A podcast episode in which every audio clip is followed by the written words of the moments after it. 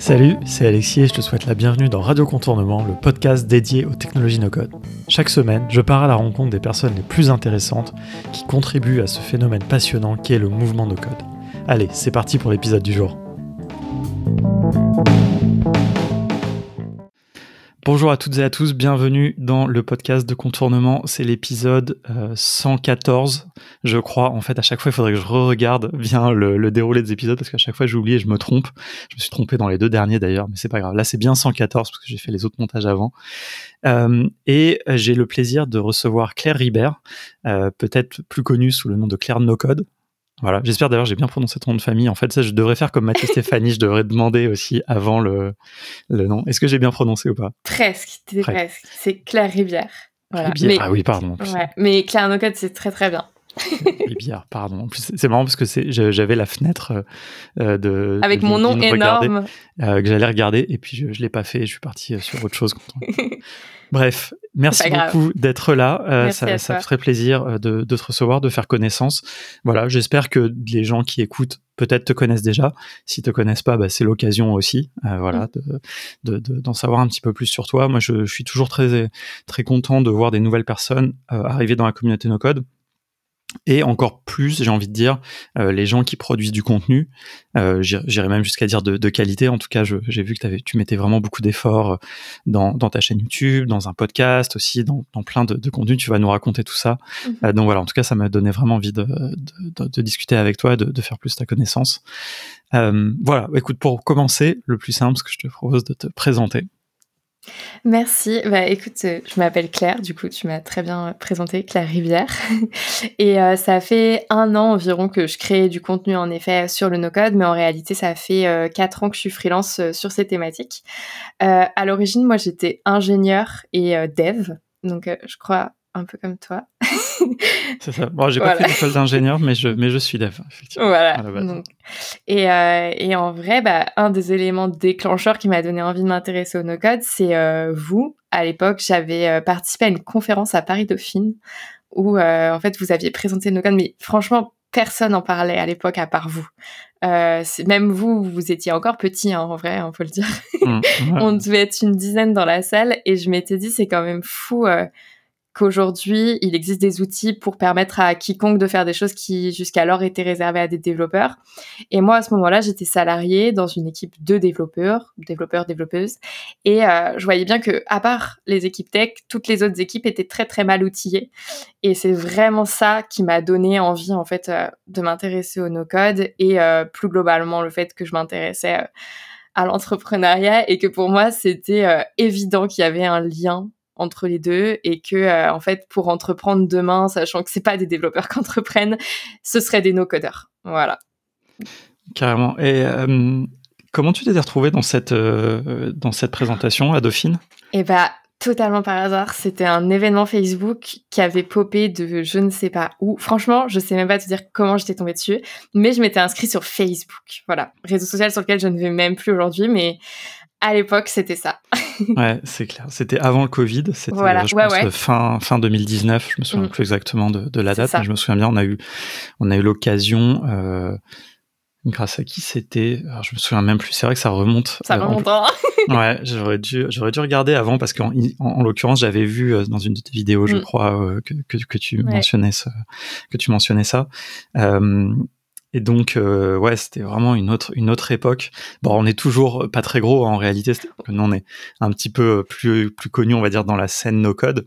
Ouais. Malheureusement, à l'échelle du monde, on va dire, même juste de, du monde professionnel, le no code, je trouve que n'est pas encore euh, assez représenté. Mais bon, tu contribues aussi et maintenant aussi à, à populariser ça. Euh, qu'est-ce, que tu as fait comme étude? T'as fait une, école bah, d'ingé du coup? Ouais, école d'ingé, mais pas en informatique. j'ai fait une école d'ingé en matériaux chimie. Euh, après, du coup, j'ai travaillé dans le nucléaire, tu vois. À ce moment-là, je me suis posé la question de est-ce que j'allais faire de la recherche ou pas. Mmh. Tu vois, je me suis un peu perdue. Hein. Euh, je savais que j'étais spécialisée en l'énergie. Euh, C'était vraiment ce qui me plaisait, mais je voulais aller sur un, une partie énergie renouvelable, euh, qui à l'époque, en 2017, en France, était très peu développée. Donc, euh, j'ai pas trouvé de taf, hein, faut être clair, en énergie renouvelable. Et mmh. c'est comme ça que je me suis dit, bon, énergie nucléaire, bah, moi, c'était pas OK. Et j'arrivais plus à bosser dans ce milieu-là. Et donc, en fait, je me suis dit, bon, bah, je vais faire autre chose. Et c'est là que je suis devenue dev et que euh, j'ai bossé euh, en banque, en l'occurrence, euh, sur des applis. en l'occurrence, je m'occupais de l'appli qui servait à faire la mobilité bancaire. Et donc, j'ai fait ça pendant un an et demi avant de me lancer en freelance pour entreprendre. Voilà. C'était du, du Java? Oui, mais en vrai, j'étais euh, plus, euh, tu vois, sur de la production, l'analyse de tous les bugs. Euh, je passais mes journées à faire des requêtes SQL énormes pour analyser tous les flux qui étaient perdus, tu vois, ce truc-là. J'adorais ça. C'était, j'avais l'impression d'être inspectrice, tu vois. Mhm. J'adorais bah, faire des petites enquêtes. Je pense que c'est aussi un, bon moyen de, de progresser. Enfin, mm confronté d'aller euh, d'aller chercher les, les, bugs, de tester, de faire d'analyser ce que ce qu'on fait d'autres gens et tout. Ouais, j'ai énormément appris comme ça parce qu'en plus il y avait très peu de documentation, ça c'est un truc un peu propre au dev. Moi je me bats pour qu'il y ait de la documentation. euh, il y avait très peu de documentation quand je suis arrivée et donc il a fallu que je découvre comment fonctionnait l'appli en analysant la structure des bases de données pour comprendre comment les données euh, se créaient en termes de, logique, tu vois, euh, de suite. Et c'est comme ça que je comprenais comment fonctionnait l'appli. Voilà. Super intéressant. Euh, on reviendra dessus parce que du coup, je, non mais parce que pas forcément sur cette expérience-là, mm. mais plus ce que le fait d'avoir été dev peut-être t'amène en tant que, que no-codeuse. Mm. mais peut-être, du coup, ma première question, c'est, enfin, parce que tu, tu, tu disais que tu avais constaté que les gens étaient mal outillés enfin les, les gens, en tout cas les, tes collègues, voilà, les gens non tech. Euh, c'était dans ce contexte de banque notamment? Alors c'était un peu plus tard. Euh, en fait, après, bah, du coup, je me suis lancée en freelance, mais alors pas du tout. Euh, sur du no-code parce que à l'origine, en fait, je n'ai pas eu de chance. J'ai démissionné, c'était deux semaines avant le confinement. donc, tu vois, peu de temps après votre conférence, tu vois, c'était, je suis allée voir la conférence aussi dans cette démarche de comprendre ce que je voulais faire après. Hmm. Et, en fait, euh, donc je démissionne. J'avais des clients qui avaient signé pour euh, me prendre en tant que freelance, en tant que dev, parce qu'en vrai à l'époque c'était facile. Quand c'était, enfin, hmm. je pense que ça l'est toujours. Mais pendant le confinement, non. Euh, donc en fait, ils m'ont tout arrêté et je me suis retrouvée toute seule chez moi à pas savoir quoi faire. Et donc j'ai lancé une première chaîne YouTube. Donc personne n'est au courant. Tu vois. Il existe toujours? Bah oui, il existe toujours. Et c'était une grosse chaîne. C'est juste que c'est pas du tout la même cible. Euh, donc c'était une première chaîne YouTube que j'ai appelée Bright Future.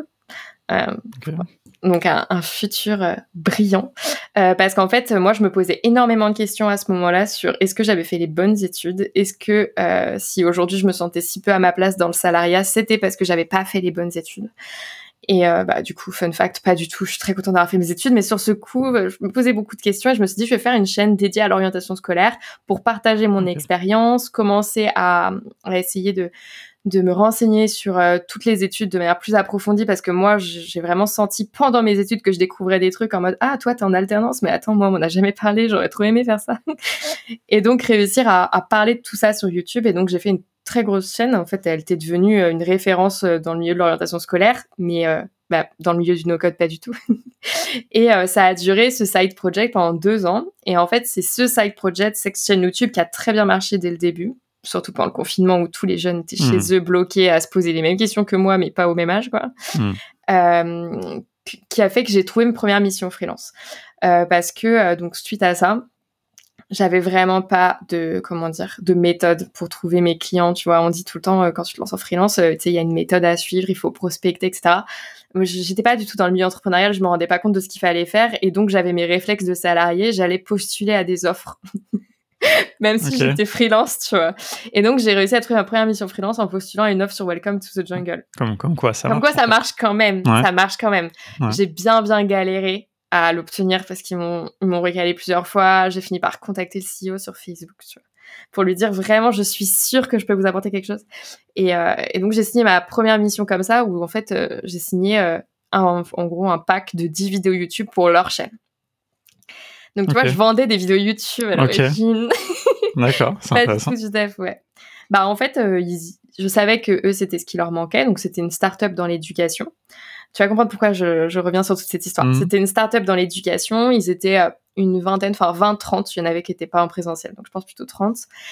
Euh, et, l'idée, c'était euh, d'aider les jeunes à s'orienter, mais en passant par les établissements scolaires. Donc, ils vendaient une solution pour les établissements scolaires et on formait les professeurs à accompagner les jeunes à l'orientation. Et donc, je les ai rejoints sur cette mission. Et en fait, euh, c'est quand je suis arrivée en présentiel, parce que du coup, j'étais là, je voyais ce qui se passait. Quand je suis arrivée, c'était en mai, donc on était déconfinés. Et en fait, là, j'ai vu qu'il y avait plein de soucis d'organisation. C'est là que je me suis rendu compte que typiquement dans les startups, surtout quand t'as que deux, trois personnes qui font la tech et qui sont focus sur le produit, à savoir notre appli, tous les autres, c'est un bazar sans nom, hmm. tu vois. Euh, moi, je voyais euh, bah, typiquement les responsables des établissements chercher pendant 20 minutes un numéro de téléphone parce que le CRM, c'était le bazar et que chaque sales avait ses différents champs qui étaient... Rien n'était harmonisé, il y avait rien qui allait. Et c'est là, j'ai dit, bah, moi, je sais faire des vidéos YouTube, mais si tu veux, enfin, je peux rapidement, en fait, avec Airtable, je t'exporte ton CRM, je te le clean, je te le réimporte, en 24 heures, c'est réglé, et t'essayes qu'ils accélèrent leur travail et tout. Et donc, on a commencé à faire des mini-missions et c'est comme ça, en fait, que j'ai commencé à aider un peu chaque personne en leur créant des petites solutions pour, euh, enfin, tu vois, des trucs super simples à mes mhm. yeux en tant que nos codeuses à l'époque. Mais euh, pour eux, c'était euh, incroyable, quoi. C'était une grande découverte. Donc, j'avais découvert Airtable grâce à vous, je pense. Et ça faisait un moment que je l'utilisais à titre personnel. Et donc, je l'ai, je l'ai amené dans cette boîte. en mode Airtable, c'est incroyable. À l'époque, c'était Zapier. Mhm. Maintenant, j'avoue, je suis très très fan de Make plus que de Zapier pour des questions de prix, beaucoup, hein, mhm. et de limitation technique. Et puis, euh, et puis Notion, euh, qui pour le coup était déjà très bien intégré dans cette entreprise. Vraiment, ils l'utilisaient super bien et c'est presque eux qui m'ont appris euh, à bien l'organiser, tu vois. En mode, alors, Notion, il était incroyable, il était vraiment top. Donc, tu vois, c'est cette première expérience qui a bien duré six mois où j'ai quasiment testé tous les postes, je crois, où j'ai découvert que dès que tu es touche, enfin, dès que proche d'une équipe qui est non tech, malheureusement, elles sont pas bien outillées et tu peux vraiment les aider à améliorer leurs conditions de travail. Voilà. Non, c'est intéressant parce que tu as eu l'occasion, une expérience d'avoir ce constat. Alors c'est marrant parce que tu vois, quand tu, tu parles des startups, moi j'ai l'impression quand même, les startups, c'est pas toujours les pires. Mais en vrai, des fois, c'est une, une image qu'on a parce qu'on se dit startup, déjà juste le mot. En fait, il y a des boîtes, c'est des PME, ça s'appelle startup, quoi. Mais bon, c'est après. Mais tu vois, ce truc de d'outillage, finalement, ça concerne tout le monde, quoi. C'est vrai. Je suis entièrement d'accord. Et c'est pas parce que tu utilises Notion et Slack que tu es une startup non plus, tu vois. Euh, ça, c'est un vrai cliché qu'on a. Et puis, encore faut-il bien l'utiliser. Moi, je vois plein de gens qui utilisent Notion sans comprendre, justement, tu disais, l'aspect dev dans, dans tout ça, sans mm. comprendre le concept d'une base de données. Mm. Et donc, euh, typiquement, j'en ai vu, mais vraiment, j'ai vu ça. Des gens qui avaient une page avec une base de données et qui mettaient toutes les pages dans la base de données. Ok. tu perds toute l'utilité de, Notion, qui, où les bases de données, c'est vraiment des boîtes qui vont ranger des, données du même, de la même famille. Hmm. Si elles sont pas de la même famille, tu perds toute la puissance de la base de données puisque tu peux pas mettre de champs communs. Enfin, il n'y a pas de propriété commune. Donc c'était c'était drôle, mais donc euh, eux ils l'utilisaient très bien et, euh, et c'était juste on va dire l'étape d'après de ok en fait là ça fait deux ans qu'on tourne, euh, il va falloir un peu processer tout ça et, ouais mettre des automatisations en place, des, petits trucs, tu vois, euh, du quotidien en fait. Toutes les tâches reloues qu'il y avait des gens qui faisaient encore à la main, qui n'avaient pas du tout lieu d'être, tu vois. voilà. Et, tu dis du coup c'est euh, ah oui, non, mais donc toi, tu étais arrivé par les vidéos. Ouais, parce que par tu les disais vidéos. Y avait, parce que tu disais qu'il y avait une offre, euh, une offre d'emploi, mais qui du coup qui concernait pas ce, ce truc-là. Elle concernait pas du tout même ce que mmh. j'ai fait. Euh, elle concernait, en fait, l'idée c'était d'être formatrice pour les établissements scolaires. Donc je postule à ça parce que je m'étais, ah oui, j'avais suivi une formation sur Open Classroom, mais express de d'ingénierie pédagogique parce que je trouvais que beaucoup de tutos sur YouTube étaient très peu pédagogiques et euh, donc, je m'étais dit, moi, si un jour je fais des vidéos, je veux que ce soit archi quali et que ça suive une méthode pédagogique tout en étant divertissant. Donc, en faisant en sorte que les gens se rendent même pas compte que j'ai un pattern pédagogique. Hmm. Ambitieux quand même. Et, et, en fait, c'est grâce à cette formation que j'ai créé mes premières vidéos sur Brave Future et c'est ça qui leur a plu. Euh, et quand je leur ai dit que j'avais suivi ça, moi, je leur, en fait, je suis venue en disant j'ai suivi ça pour faire ça, mais du coup, ça me permet aussi de faire les formations pour les établissements scolaires. Eux, ils m'ont dit non, non, mais du coup, tu vas venir faire des vidéos YouTube. Après, il se trouve que quatre mois plus tard, j'ai aussi fait formatrice en établissement scolaire, mais du coup, ils m'ont pas pris pour ça à l'origine. Ils avaient très peur au début. Ils me disaient, mais t'es ingénieur, t'es sûr, tu veux, t'es sûr que tu veux vraiment parler à 200 profs dans un établissement scolaire? Je dis, ah ouais, je t'assure, ça va le faire, mais ouais, au début, bah, je comprends qu'ils avaient pas confiance. Hein. Mais moi, avec du recul, je me dis, euh, ils ont été gentils de me faire confiance aussi, tu vois. Ouais, ouais mais après, c'est aussi en prenant des risques comme ça, des mm. fois que justement, on déniche des, des talents et pas, tout n'est pas écrit euh, par le diplôme et par. non, mais totalement. Ça, c'est un truc, euh, c'est hyper important. Mais donc, c'est intéressant parce que tes vidéos YouTube, tu les faisais. Désolé, hein, je recreuse là-dessus. parce qu'en fait, je trouve ça hyper intéressant. C'est pas vraiment euh, no code. mais du coup, tu utilisais en fait un, peu d'ingénierie pédagogique pour mm. faire tes vidéos YouTube, enfin, le contenu, quoi. Ouais. Et en vrai, toujours. Euh, ça se voit peut-être pas parce que j'essaye de le cacher, entre guillemets. mais ma vidéo, elle est toujours construite de la même façon. au début, je t'explique où je veux t'emmener, tu vois. Euh, sur des tutos. Hein. Parfois, il y a des vidéos plus inspirationnelles, mais je te parle vraiment de tutos, éducation. Euh, je t'explique où je veux t'emmener, tu vois, et à la fin, tu remarqueras, il y a toujours une to-do list. des, passages à l'action. Parce que je pense qu'il n'y a que comme ça que tu progresses. Et euh, bah, typiquement, sur ma série des cahiers de l'été que j'ai sorti cet été, donc c'était 20 vidéos sur le no-code, toute cette série, je l'ai pensée comme un ensemble. Et si tu regardes bien, il y a même une progression. Euh, c'est-à-dire que si tu commences par les, premières vidéos sont les plus simples et les dernières sont les plus euh, ardues, mm. mais euh, si tu suis tout progressivement, normalement il y a, y a, une progression qui fait que tu arrives à suivre. et du coup, il y a aussi des projets, comme dans une formation, il y aurait un master projet, il y a des projets que tu retrouves semaine après semaine. Tu vois, je reviens dessus en ajoutant des nouveaux éléments au projet. Et ben ça, c'est grâce à la formation d'ingénierie pédagogique que j'ai compris les mécanismes qu'il fallait mettre en place pour construire ces vidéos. Trop bien. Non, bah c'est, hyper important et, euh, et, intéressant. Et euh, tu vois, enfin, je, revenais dessus aussi parce mmh. que parce que je trouve que c'est quelque chose qu'il faut dire parce qu'on est dans, dans un monde euh, où tout le monde se met à faire de la formation. Ouais, c'est vrai. Je suis d'accord. Et euh, tu vois, nous, euh, enfin surtout Erwan, on fait de la formation depuis longtemps. Euh, alors sans être non plus, on n'a pas fait non plus des études d'ingénieur mmh. pédagogique ou des choses comme ça. Mais après, il y a des choses qu'on a appris empiriquement, il y a des choses qu'on a appris en lisant, et puis il y a des choses après qu'on a appris en, en, faisant quoi. Et, et, et, je trouve ça bien, tu vois. Je trouve ça bien de, tu vois, d'avoir cette euh, cette démarche et de, c'est un, c'est un vrai truc, quoi. Enfin, tu vois, enfin la, la pédagogie et l'ingénierie pédagogique, totalement, choses un peu différentes.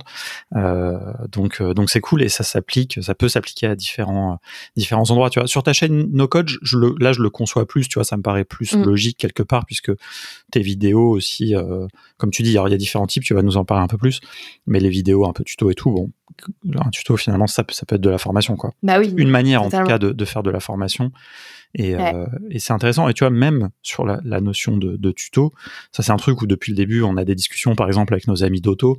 Moi je trouve que par exemple faire des clones de tu vois genre cloner des, des, trucs c'est pas hyper intéressant pédagogiquement tu vois mm. c'est pas euh, mais après ça dépend comment c'est fait et eux, c'est leur méthode, c'est un truc qui est assumé et ça marche bien. Ils arrivent à former des gens comme mm. ça. Alors que nous, on a plus le parti pris un peu, bah, comme tu dis, tuto. Il y a un, peu un déroulé euh, qu'on formalise ou non, mais euh, et c'est des, choses un peu différentes. Et le fait de, choisir un peu les notions que qu'on veut faire passer dans tel tel tuto, d'avoir cette réflexion, c'est pas anodin, quoi. Mm. Enfin bref. C'est hyper intéressant. mais euh, du, du, coup, donc ça, ça, explique aussi un autre truc. Euh, bon, on va pas sauter à ta chaîne YouTube tout de suite parce que je suis curieux de savoir ce qui s'est passé entre temps. Euh, et j'avais une autre question parce qu'en fait là on a complètement dérivé, mais c'est normal, hein, c'est toujours ce qui se passe. Euh, mais c'est quand, quand j'ai vu ta, ta, chaîne YouTube, je me suis dit les vidéos étaient hyper bien produites et euh, tu vois, c'est, c'est pas. Euh, enfin, moi, si tu regardes les premières vidéos sur la chaîne Contournement, déjà, même celles actuellement, elles sont pas non plus incroyables. Et on, j'ai un peu abandonné parce que j'avoue, j'ai un peu du mal avec de jouer le, le YouTube game et vraiment tout ça mais euh, mais les premières vidéos elles étaient affreuses quoi enfin tu vois mmh. c'était même en termes de qualité et tout euh. donc voilà je comprends un peu mieux le, les miennes aussi hein. les miennes aussi sauf qu'elles sont pas sur cette chaîne ouais mais bon tu vois quelque part aussi ça ça peut être enfin tu vois je veux dire quelle que soit l'histoire tu vois mais tu il y a eu un moment avant Bien sûr. fait euh, beaucoup de gens m'ont écrit après ma première vidéo parce que ma première vidéo sur cette nouvelle chaîne quand je l'ai sortie elle a fait genre 30 000 vues en un mois tu vois donc beaucoup de gens m'ont écrit en mode mais d'où ça sort? Pourquoi? Qu'est-ce qui se passe? Et en fait après je leur disais mais non c'est j'en ai fait 300 de vidéos. Genre là c'est une nouvelle chaîne et je savais que je voulais taper fort donc je savais quel contenu produire, je savais mhm.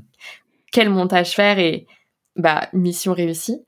Mais euh, j'ai pas j'ai pas inventé ça, euh, je me suis pas levé un matin en ayant la science infuse à ce niveau-là, tu vois. Pas du tout. Mais c'est, mais on, reviendra. C'est un truc vraiment où j'ai envie un peu d'en parler plus spécifiquement. Je reviens sur la partie un peu ops, outillage que tu évoquais. Euh, donc, tu as appris vraiment euh, en faisant. Mm. Et donc, en fait, le, point qui m'intéressait, tu vois, c'était pourquoi j'étais parti sur cette histoire d'offre d'emploi et tout. C'est que du coup, dans cette boîte, eux, ils n'avaient pas conscience qu'ils avaient besoin d'aide là-dessus, non? Ou tu vois Pas tellement. En fait, euh, bon, on était aussi dans une situation post-confinement où je pense que euh, la boîte avait eu avait douillé un peu en termes d'humains parce qu'ils étaient habitués, ils étaient très très proches, on était sur une équipe très soudée, habituée à se voir tous les jours. Euh, le fait d'être à distance pendant le confinement, il y en a qui euh, bah, ont perdu la communication avec les autres en fait. Hmm. Euh, et ça a été très dur pour eux et même bah, du coup ils se sont rendus compte que leur process ils n'étaient pas du tout efficients à distance en fait. Euh, si le process, c'est dire, hey, je sais pas, Marie, à ton tour de prendre le lead, tu vois, hmm. dans le bureau, pendant deux ans, tu fais ça et que bah, tu te retrouves dans ton appart, c'est problématique. D'où le fait qu'il a fallu mettre en place plein de choses pour refluidifier la communication, mais du coup, d'un d'un point de vue digital. Surtout que euh, bah là, enfin pendant les confinements, euh, eux et je pense pas que eux, il y en a plein qui avaient déménagé en province. Enfin, tu vois, il y a eu il y a eu un vrai mm. choc. Et euh, bah même dans la startup nation, tu vois, il y a des boîtes, elles ont douillé de cette transformation numérique qui s'est fait mm. brutalement, non choisie, non voulue. Et enfin, je pense que oui, j'ai aidé à, à, remettre un peu les choses d'équerre à ce moment-là et, c'était pas plus mal. Mais ils en avaient pas nécessairement conscience que c'était ça le problème. Ils étaient plus en train de vivre le tsunami humain sans comprendre que c'était les outils qui allaient plus, tu vois. Ouais. c'est intéressant. Moi, il y a un truc qui m'a marqué pendant le, premier confinement, c'est qu'il y a plein de gens qui sont partis à la campagne et tout, ce que je peux comprendre, hein, c'est pas du tout une critique. Hein. Moi, j'ai choisi de rester à Paris, mais mmh. Mais en fait, du coup, ils n'avaient pas pensé que la campagne, la connexion allait être pourrie. et bah en fait, euh, ils allaient plus pouvoir travailler correctement à cause de la, connectivité, quoi. Enfin, je veux dire, soit du débit, soit du fait que c'était intermittent. Il y en avait, ils sont allés dans un endroit où il n'y avait même pas Internet, genre, ils étaient en 4G, euh, machin partagé. Euh. Ouais. Non, mais totalement. Bah, moi, maintenant, je bouge beaucoup euh, parce que j'adore. Enfin, mon métier me le permet. Donc, je suis tout le temps à droite, à gauche chez mes parents, chez mes grands-parents et il n'y a pas Internet. Bah, j'ai acheté mon petit routeur 4G, tu vois. Mmh. Euh, pendant les confinements, euh, personne n'avait pensé à faire ça, quoi. Enfin, c'était pas maintenant. Moi, je, le sais parce que ça fait 4 ans, mais ouais. Ah ouais, non, c'est. C'est compliqué Internet. Et tous les outils et les outils no code hein, dont on parle, mm. tout est en ligne et tout. Bah là, tout à l'heure, j'étais dans le train. Euh, ah ouais, le train, c'est l'enfer. Le train, c'est l'enfer. Moi, après, on a, c'est une discussion dont on, qu'on a souvent avec Arwan. On a deux, deux partis pris différents. Moi, dans le train, normalement, je travaille pas. Là, en ce moment, ah, c'est un peu chaud, donc euh, j'étais un peu obligé de faire des trucs. Mais euh, normalement, moi, je travaille pas. C'est mon truc. Voilà, j'aime pas parce qu'en fait, ça m'énerve le fait qu'il n'y ait pas de que la connexion soit intermittente. C'est parce que tu vois, c'est même pas qu'il n'y a pas de connexion, c'est que c'est intermittent et donc en fait, je ça pire. Alors, alors, mon astuce, parce que moi, je trouve que le train, c'est un espace. En tout cas, je suis très productive. Hmm. Mais du coup, pour éviter les problèmes de connexion, je fais que du Notion. C'est-à-dire que c'est que de l'écriture, que de la relecture, du, travail de fond, et il y a rien en ligne en fait. Enfin, Notion, ça demande tellement peu de réseau que ça passe, ça suffit. Et encore, ça se resynchronise. Euh, voilà, c'est ça. Et j'essaye quand même de rester sur la même page parce que j'ai déjà eu des problèmes. Hmm.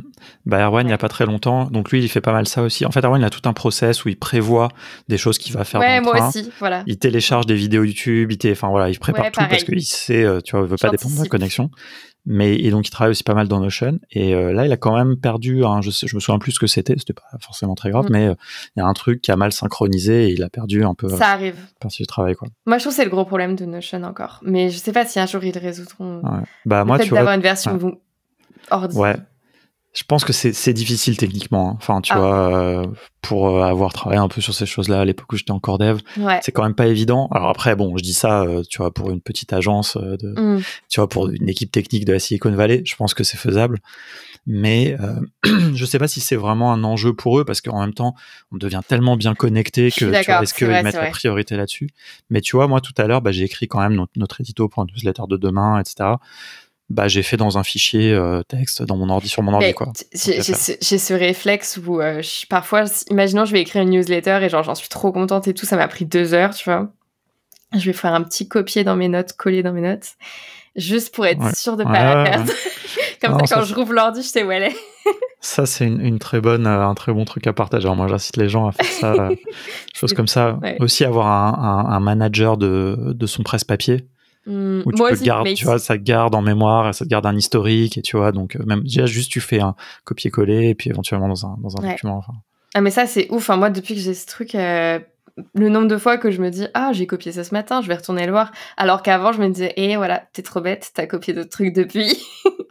Et c'est toi tu utilises lequel du coup? T'en as un sur ordi? Parce que je sais jamais lequel alors moi je suis sur Linux donc je sais pas si ça va t'aider mais j'utilise un truc qui s'appelle gpaste mais qui est vraiment spécifique à Linux à Linux Parce que j'aimerais bien en partager un sur, ordi. J'ai un Mac et j'avoue, je n'ai pas trouvé d'équivalent sur ordi. Eh ben sur Mac, je pourrais pas te dire sur Windows. Euh, je crois que Erwan utilise Magical. Non, Magical, c'est autre chose. Je me souviens plus. Mais je crois que c'est une extension Chrome d'ailleurs. Faudrait que je ah, vois. En plus, on a fait. Erwan a fait. On Vous a fait, une fiche là-dessus, c'est ça? Ouais, on a on a des vidéos en fait où on présente nos espaces de travail, euh, mais c'est pas sur ah, notre chaîne YouTube, c'est dans notre formation. Euh, qu'on avait fait cet été, un peu sur la productivité, mais on va la ressortir un jour ou l'autre. Euh, donc ouais, il faudrait que je revoie, mais, mais, sur, mais euh, sur Mac, parce qu'en fait, on utilise tous des ordi différents, mais toi, tu dis quoi sur Mac? c'est euh, Macy, M-A-C-C-Y, et ça permet, de, en fait, c'est comme un arbre, et euh, tu cliques dessus, ça déroule tous tes copier-coller de la ah. journée, et même, c'est trop bien pour les codes couleurs, il te met la petite couleur, comme ça, tu sais. Tu vois, il y a trop de trucs dans le détail, dans le détail, c'est très, très bien. Suivant ce que tu as copié, en plus. Voilà, exactement. Pas mal. Bon, bah voilà, merci pour cette petite astuce au cadeau. Euh, alors, continuons euh, donc justement de, le début, on va dire, de, ta carrière de, freelance euh, no code. Donc cette première expérience qui t'a lancé, où tu as voilà mis en, mis en pratique et fait en même temps que, que tu as eu cette opportunité. et comment après ça s'est développé? Bah, Tu as trouvé un autre client une Alors après, du coup, quand j'ai terminé cette mission, c'est moi qui ai choisi qu'on s'arrête là. Moi, j'avais la sensation qu'on avait passé la rentrée, donc passé le gros pic, euh, et eux étaient d'accord, et j'avais mis en place plein de process. Enfin, j'avais plus autant euh, d'envie de rester parce que ce qui restait m'intéressait moins, en fait, tout simplement. Euh, donc, je suis partie, et là, j'ai voulu me dédier en fait à 100% à Braille Future parce que je voulais tester un peu plus l'aspect entrepreneurial de, de mon plan de base que l'aspect freelancing. le freelancing, j'ai vraiment accroché parce que je me suis dit waouh en fait j'avais l'image du tu viens t'es un expert et euh, tu apprends des choses aux clients alors qu'en fait pas du tout. Tu viens et tu peux aussi apprendre plein de choses. Donc ça déjà ça m'avait rassuré je me suis dit ok je veux vraiment rester indépendante parce que je peux encore apprendre des clients c'est c'est top. Mais à ce moment-là je voulais faire une pause pour me dédier à Bref Future et je me suis dit faut que je teste un truc en 3 à 6 mois pour euh, voir si je peux euh, gagner de l'argent avec donc l'idée, c'était de créer des formations à mon tour pour réussir à aider les jeunes à s'orienter. Donc euh, les jeunes, particulièrement les lycéens, seconde, première, terminale, mais également euh, ceux qui sont en, en, potentielle réorientation mais qui se posent des questions dans le supérieur. Et donc on a, on a bien bossé parce que du coup à ce moment-là, j'ai pris une stagiaire pendant trois mois. Euh, ouais, euh, et, donc du coup, on a vraiment bien bossé ensemble. Elle faisait toute la partie design. C'est comme ça que j'ai appris le design, c'est grâce à elle. Et euh, moi, je faisais toute la partie création de contenu. On a sorti du coup à l'époque une série de vidéos sur YouTube sur le sujet euh, qui s'appelait le calendrier de l'avant de l'orientation. On a sorti donc les, toutes les, enfin 24 vidéos jusqu'à Noël. Ça a fait exploser la chaîne. Je suis convaincue que sur YouTube, les séries de vidéos, c'est c'est hmm. à la fois gage de référencement et c'est ce qui te donne un boost de visibilité. Enfin, pour lancer une chaîne YouTube, c'est le conseil que je donnerais, les séries. Et puis même pour toi, pour progresser, c'est, ouf comment tu, tu vas vite dans ces cas-là. Et donc, suite à ça, je sors la formation payante. Et je me suis retrouvée confrontée à un problème d'entrepreneuriat qui est que euh, je m'adresse à une cible qui n'est pas prête à payer. Voilà. Hmm. Parce que, en fait, hmm. euh, les jeunes, quoi, les jeunes n'ont pas d'argent. Et, ça a été compliqué pour moi parce que euh, j'étais vraiment sûre qu'il y avait un vrai problème. Je recevais, j'avais donc à ce moment-là, ma chaîne YouTube et mon, mon compte Instagram ont vraiment très vite décollé. J'ai très rapidement eu 10 000 abonnés au bout d'un an, quelque chose comme ça. Et donc, je recevais des DM tous les jours de jeunes qui me disaient... Euh, euh, voilà, ça va pas du tout, je fais des études que je déteste, j'arrive pas à en parler à mes parents, mais parfois même des histoires encore plus dramatiques. Mmh. Et mmh. moi, j'étais juste prise au dépourvu. Parce que, bah, de toute façon, là, genre j'étais au RSA quoi. Genre j'avais pas l'argent pour les aider. Euh, donc j'étais en mode bon bah en fait euh, peut-être que ce que tu as envie de faire c'est euh, une asso. Parce que bah quand on vient à se poser ces questions-là c'est que tu te dis bon ils ont pas d'argent il y a un vrai problème ils ont besoin d'aide c'est peut-être un modèle associatif. Donc au lieu de reprendre une mission freelance à ce moment-là j'ai bossé en association euh, pendant un mois où j'ai, euh, enfin, c'était une mission sur laquelle j'étais très engagée déjà de base. Euh, j'ai accompagné du coup des jeunes filles à apprendre le code. Donc, j'ai formé des jeunes filles à, HTML, CSS, JavaScript. C'était quel assaut? Become Tech. C'était il y a deux ans. Oui. Oui, trois peut-être même. Bon, c'était il y a longtemps déjà deux ans, je pense.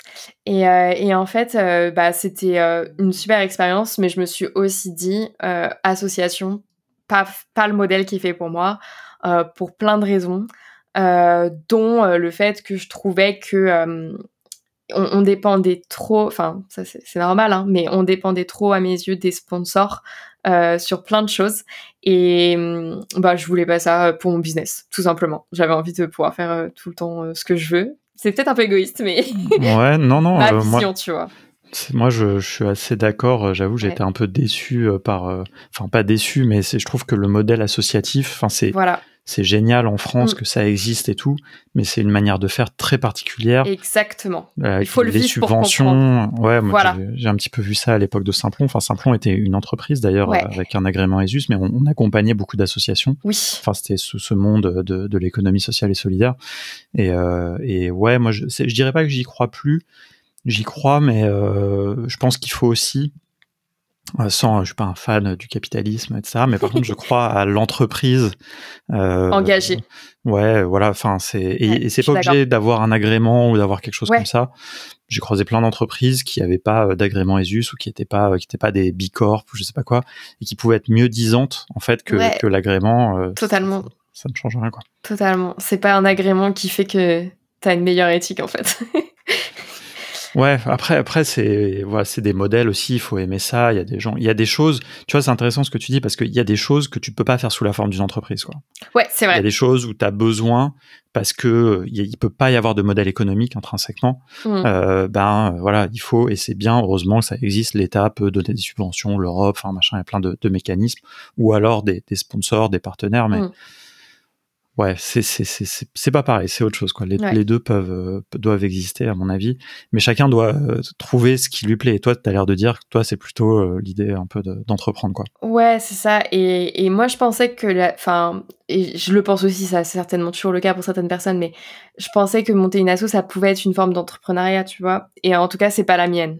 je pourrais pas le faire. Après, tu vois, je m'étais dit aussi peut-être qu'un jour, je ferai quand même un modèle associatif pour certains sujets parce que j'envisage toujours, j'ai toujours en tête euh, de créer, bah, j'ai un bootcamp justement d'automatisation aujourd'hui. J'aimerais vraiment pouvoir euh, le faire gratuitement pour des femmes, une fois par an. Euh, c'est chose que tu peux pas faire en fait hmm. quand tu es une entreprise. Donc voilà. Bien sûr, ouais. Bah, tu, tu, peux le faire, mais après, c'est un peu différent. Ça dépend qui paye, quoi. Oui, voilà. Tu vois, mais il y a, y a, aussi d'autres moyens. Euh... Enfin, bon, après, ça, on pourra, on pourra en reparler, mais ouais, c'est. Je pense qu'il y a des choses à faire. Il y a, y, a, y a plein de moyens, tu vois. Il y a ouais, la péréquation tarifaire, par exemple, tu peux faire payer d'autres gens pour ah payer aussi, tu vois. Genre, ouais, j'avais pensé à ça à un moment. en mode, t'achètes la place, t'achètes deux places voilà. prix d'une. J'avais pensé à ça. Ouais. T'as des trucs, mais bon, on est d'accord que c'est quand même plus facile, effectivement, pour faire ce genre de choses un peu sociales et solidaires, bah, d'utiliser plutôt les mécanismes qui existent. Mais c'est un autre truc, quoi. C'est-à-dire après, faut mm. que tu arrives à faire des appels, euh, euh, répondre à des appels de subvention, machin. Les Et ça, c'est un taf à temps plein, quoi. Euh, très très mm. lourd administrativement. J'ai une phobie administrative. C'est vrai. je déteste ça. Ouais, mais tu vois, je trouve que les. Est-ce que tu, tu dirais pas que les outils no code, euh, tu vois, les outils en général, un code ou pas code, tu vois, peuvent euh, aider à ça, tu vois. Ah, mais totalement. Si je suis à jour sur Conto, c'est parce que je peux juste transférer mes, mes reçus, tu vois. Hmm. C'est tout. si j'avais pas Conto, serais perdu.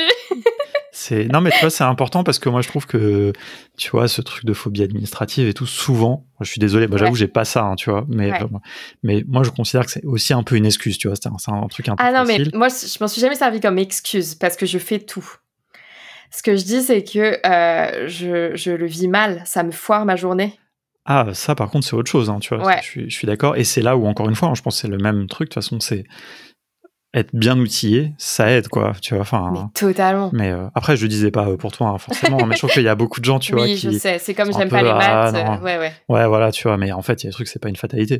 Personne, personne n'aime l'administratif, tu vois. Non. C'est bah, plus ou moins pire, mais. J'ai quand même vu des gens qui vraiment. par exemple, moi, les mails, c'est quelque chose qui me coûte. Mmh. je vais vraiment me fixer des créneaux tous les jours pour être sûr de le faire. Alors que j'ai vu des personnes qui, au contraire, en fait, elles adorent le fait que leur taf, ce soit répondre à des mails. Genre, elles ont juste à attendre euh, que la boîte mail se remplisse pour répondre. Enfin, et moi, ça, devoir, enfin, je sais pas comment expliquer.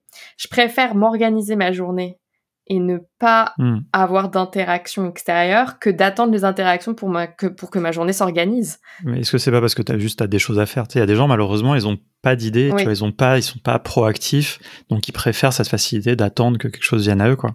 Ouais, c'est possible. toi, tu vois, si tu as, plein d'idées, tu fais des formations, tu fais plein de choses, tu vois, c'est. C'est vrai, j'ai toujours un truc à faire, un livre à lire, un petit truc dans le coin, tu vois, qui traîne. Bah, tant mieux, hein, tant mieux hein, je pense, parce que moi, je pense que lire les mails, c'est effectivement, c'est plus de l'ordre administratif qu'autre chose. Enfin, et ça doit pas être. Euh, bon, il en faut, c'est un moyen de communiquer et de, faire ses mm. projets, mais. Euh, ouais, c'est pas un métier en soi. Pas, ça doit pas être une activité. Euh, non, mais tu vois, par exemple, les sales, c'est quand même une grosse part de leur activité. tous ceux qui font de la vente en startup, on sait que leur taf, c'est de prendre des calls, enfin des, des rendez-vous Calendly ce Calendly pour faire le rendez-vous, par exemple. Et puis leur, euh, leur agenda se, se, se, crée. tout seul, quoi. Voilà, c'est ça. Euh, je sais que juste pour ça, je le vivrais trop, trop mal. Euh, ouais. Et après, ouais, non, mais c'est marrant, tu vois, parce que tu sais, il y a plein de gens qui ont, enfin, moi, des fois, il y a plein de gens qui font des tafs qu'ils adorent et tu te dis, putain, moi, j'aimerais pas le faire. Exactement. et heureusement, tu vois, heureusement qu'on est tous un peu différents. Exactement. Et vice versa, on a tendance à trop idéaliser, je trouve, l'entrepreneuriat parce que justement l'entrepreneuriat c'est très ce que je viens de décrire sans faire exprès euh, se lever le matin et, aimer designer sa propre journée quoi. Mhm. alors qu'en fait tout le monde n'aime pas ça donc euh, je pense qu'on idéalise trop l'entrepreneuriat euh, on s'en fait une fausse image comme si c'était un truc au-dessus alors que je trouve pas vraiment enfin Maintenant, avec du recul, pas du tout même. Et justement, venons à ce sujet parce que tu vois, ça, donc, as, donc sur ta, ta chaîne YouTube, tu as aussi des podcasts. Ouais, j'ai un podcast. De série, quoi. Enfin, un podcast, donc entrepreneuse sans succès. Oui. Ça. Euh, c'est non mais c'est j'ai écouté le un bout du, du premier épisode et, j'ai l'impression que l'objectif c'est notamment ça de, de, un peu démystifier beaucoup de choses autour de l'entrepreneuriat. Est-ce que c'est lié à cette première expérience euh, de Bright Future? Est-ce que euh, c'est lié et pas que. Euh, parce que en fait, euh, c'était plus euh, à ce moment-là quand j'ai créé le podcast et que j'ai voulu commencer à communiquer sur mon expérience pro parce que c'était un moment où je n'avais aucun autre réseau social sur le no-code ou mmh. sur mon expérience pro. Je n'avais que Bright Future à côté. En fait, c'était juste un moment où j'arrivais, ouais, j'étais fatiguée d'avoir un peu comme une double vie. C'est-à-dire que il fallait que je bosse sur Bright Future et euh, donc leur partager ah parcoursup tu veux que je t'explique comment ça marche? Mhm. je t'explique et puis le lendemain j'étais euh, sur le pont dans une boîte en train de corriger euh, une, une, automatisation dans Make parce que les clients n'avaient pas leur facture tu vois. Et en fait j'étais fatiguée d'avoir cette double vie. J'étais en train de monter en compétence de je, ouais, je devenais même experte sur certains sujets no-code. Je pouvais pas en parler. Je devenais même très bonne, même globalement en entrepreneuriat, parce que les clients que j'accompagnais, je les mmh. accompagnais jusqu'à la stratégie. Et je pouvais pas en parler non plus, parce que vas-y, va parler de ça à des jeunes lycéens de 17 ans. Mmh. En fait, je me rendais compte que moi-même, j'avais évolué et que eux, pas encore. Donc, c'était pas la bonne cible. Euh, donc je me pas de canal pour en parler. C'est pas que t'avais pas le droit d'en parler, c'est que t'avais pas d'endroit où en parler. Quoi. J'avais pas d'endroit où en parler. Et donc je me suis dit bon bah je vais créer un podcast. Vraiment, c'était un peu random comme ça. Je me suis dit c'est le meilleur moyen d'en parler parce que c'est le seul média où je trouve que les discussions sont vraiment, vraiment approfondies et où les gens prennent le temps. Tu vois, je vois bien euh, la personne qui nous écoute là en train euh, soit d'être en voiture tranquillement ou euh, dans la rue en train de marcher. Tu vois. Moi, c'est comme mm. ça que, je consomme mes podcasts. Et même s'il y a des petits moments où je trouve ça moins intéressant, je continue quand même, tu vois, et c'est mm. même rare que j'arrête un épisode en plein milieu. C'est pas le cas sur YouTube, tu vois. Sur YouTube, euh, mhm. tu as 30 secondes pour capter l'attention. Au bout de 3 minutes, si tu l'as pas partagé 10 conseils, il va se barrer, donc dépêche-toi. Euh, tu vois, et, mhm. et euh, du coup, j'adore YouTube aussi, mais pour le show, et ce que tu disais tout à l'heure, il y a un truc de YouTube Game. Je suis entièrement d'accord, c'est un format très différent, mais je le trouve drôle et je m'amuse aussi dessus. Mais là, j'avais besoin de déballer mon sac, d'où le format podcast. Et c'est comme ça que j'ai commencé à parler de mon expérience de, bah, voilà, euh, entrepreneuse sans succès, euh, je vais vous raconter tous mes échecs parce que j'en peux plus de tous ces gens qui racontent tous leurs succès. et puis à partir de là, vous aurez peut-être une idée un peu plus euh, claire de ce qui se cache vraiment derrière tous les gens qui disent qu'ils sont entrepreneurs, quoi, parce que c'est pas c'est pas si rose la vie, quoi. Voilà. Ouais, non, carrément. Et ben justement, j'aimerais bien que tu nous dises un petit peu, mais avant, j'ai une petite remarque de, de podcasteur. Est-ce que tu peux baisser un peu le gain de ton micro? Ah, mais bien sûr. Parce que je ne m'entends pas, j'ai pas le retour. Ouais. On peut le mettre d'ailleurs dans Zencaster, mais après, ça fait hyper bizarre de s'entendre euh, parce que c'est pas un vrai retour, c'est un peu un espèce de. Ah ouais, bah ouais. Alors, est-ce que tu trouves que là c'est mieux? Ouais, je pense. Bah, on va voir quand tu parles, mais ça sera. Si déjà t'as baissé un peu, ça sera. J'ai baissé un peu. Ouais, c'est bon, parfait. non, c'est pour pas. Sinon, c'est dommage, ça abîme un peu. Euh, je suis d'accord. Un peu la voix. Euh, bah alors, qu'est-ce que, dis-moi, euh, qu'est-ce que, comment, euh, peut-être, tu vas pas tout raconter, tu vois, parce que autant que les gens écoutent justement le podcast que tu fais, c'est un podcast que tu fais en solo. Ouais, c'est un podcast que je fais seul, ce qui est euh, rare. bravo déjà pour ça, parce que c'est pas évident. Moi, j'aime bien faire des épisodes en solo, mais je, je me verrais pas en faire tout un podcast. En tout cas, je, mm. je l'assumerai pas, je pense, pour l'instant, en tout cas. Donc, donc, bravo pour ça. Est-ce que tu veux nous faire peut-être le pitch? Je vais pas te demander de hmm. tout nous révéler, mais parce que je trouve, ça, je trouve que c'est un vrai sujet et je vraiment, je trouve que c'est hyper bien d'essayer de démystifier tout ça parce que franchement, il y a vraiment, on entend plus que jamais, j'ai l'impression tout et n'importe quoi sur ah Internet, sur l'entrepreneuriat, sur, enfin, sur LinkedIn et tout, c'est un peu devenu l'enfer. Donc, euh. ouais, je suis d'accord. Euh, alors, le pitch de mon podcast. Alors, ceux qui l'écoutent diront que c'est mon journal intime vocal. En fait, c'est vrai, mmh. c'est tu vois, je l'enregistre toujours au même moment de ma semaine, c'est le dimanche soir, juste après avoir préparé ma semaine à venir. Parce que c'est mon rituel tous les dimanches soirs. J'aime bien me poser sur les trucs à venir parce que ça me vide la tête et je dors mieux après. Chacun ses, ses rituels, tu vois. Et donc j'enregistre l'épisode toujours après, donc vraiment entre 22h et 23h, juste avant de dormir. Et euh, c'est aussi le moment où moi, avant même de faire des podcasts, euh, je médite un peu sur toutes mes problématiques du moment. Donc en gros, c'est un podcast où je partage mes problématiques, je réfléchis à voix haute et c'est aussi une façon euh, de leur montrer toutes les problématiques qu'on rencontre quand on est entrepreneur, de rentrer dans ma tête et de les aider peut-être à trouver des solutions parce que je propose aussi des pistes. Mais je leur dis dès le début dans l'intro, je vais pas les aider à monter un business. Mmh. je vais juste vous montrer que c'est toutes les semaines qu'on a des nouveaux problèmes, des déceptions, mais des succès aussi. Et, euh, et du coup, c'est parfois juste un petit bilan d'une expérience que j'ai faite, euh, comme moi je pourrais le faire avec moi-même, quoi. Ou euh, juste, euh, je leur partage ma vision sur un sujet hyper spécifique. Bah, par exemple, aujourd'hui, là, j'ai envoyé une newsletter sur le positionnement, parce que ça a été mon sujet du mois de septembre dans ma tête en fond. Je sais que je veux aussi m'exprimer dans un épisode de podcast sur le sujet. Donc ça change un peu, c'est, ça varie d'un épisode à l'autre. Mais l'idée c'est ça, c'est, de rentrer dans ma tête et dans toutes les réflexions qu'on peut avoir euh, quand on est entrepreneur. Voilà. Ah, c'est cool. Et euh, tu, bon, c'est un titre un peu, provoquant aussi, le côté bah entrepreneur sans succès. Mais de, tu vois, de ce que, ce que tu as dit, en tout cas à un moment, ce côté double vie, mmh. c'est marrant parce que tu, enfin, c'est, c'est pas vraiment ça justement, mais il y a un peu cette distinction que peut-être il y avait une aventure entrepreneuriale, la chaîne YouTube, donc Bright Future, mm. que tu n'arrivais pas forcément à monétiser ou je sais pas enfin quelle est la mesure tu vois de, la réussite entrepreneuriale? Bon l'argent c'en est une en tout cas quoi. Ouais. Et à côté tu as eu as, eu une activité qui semble a priori quand même assez euh, réussie de freelance.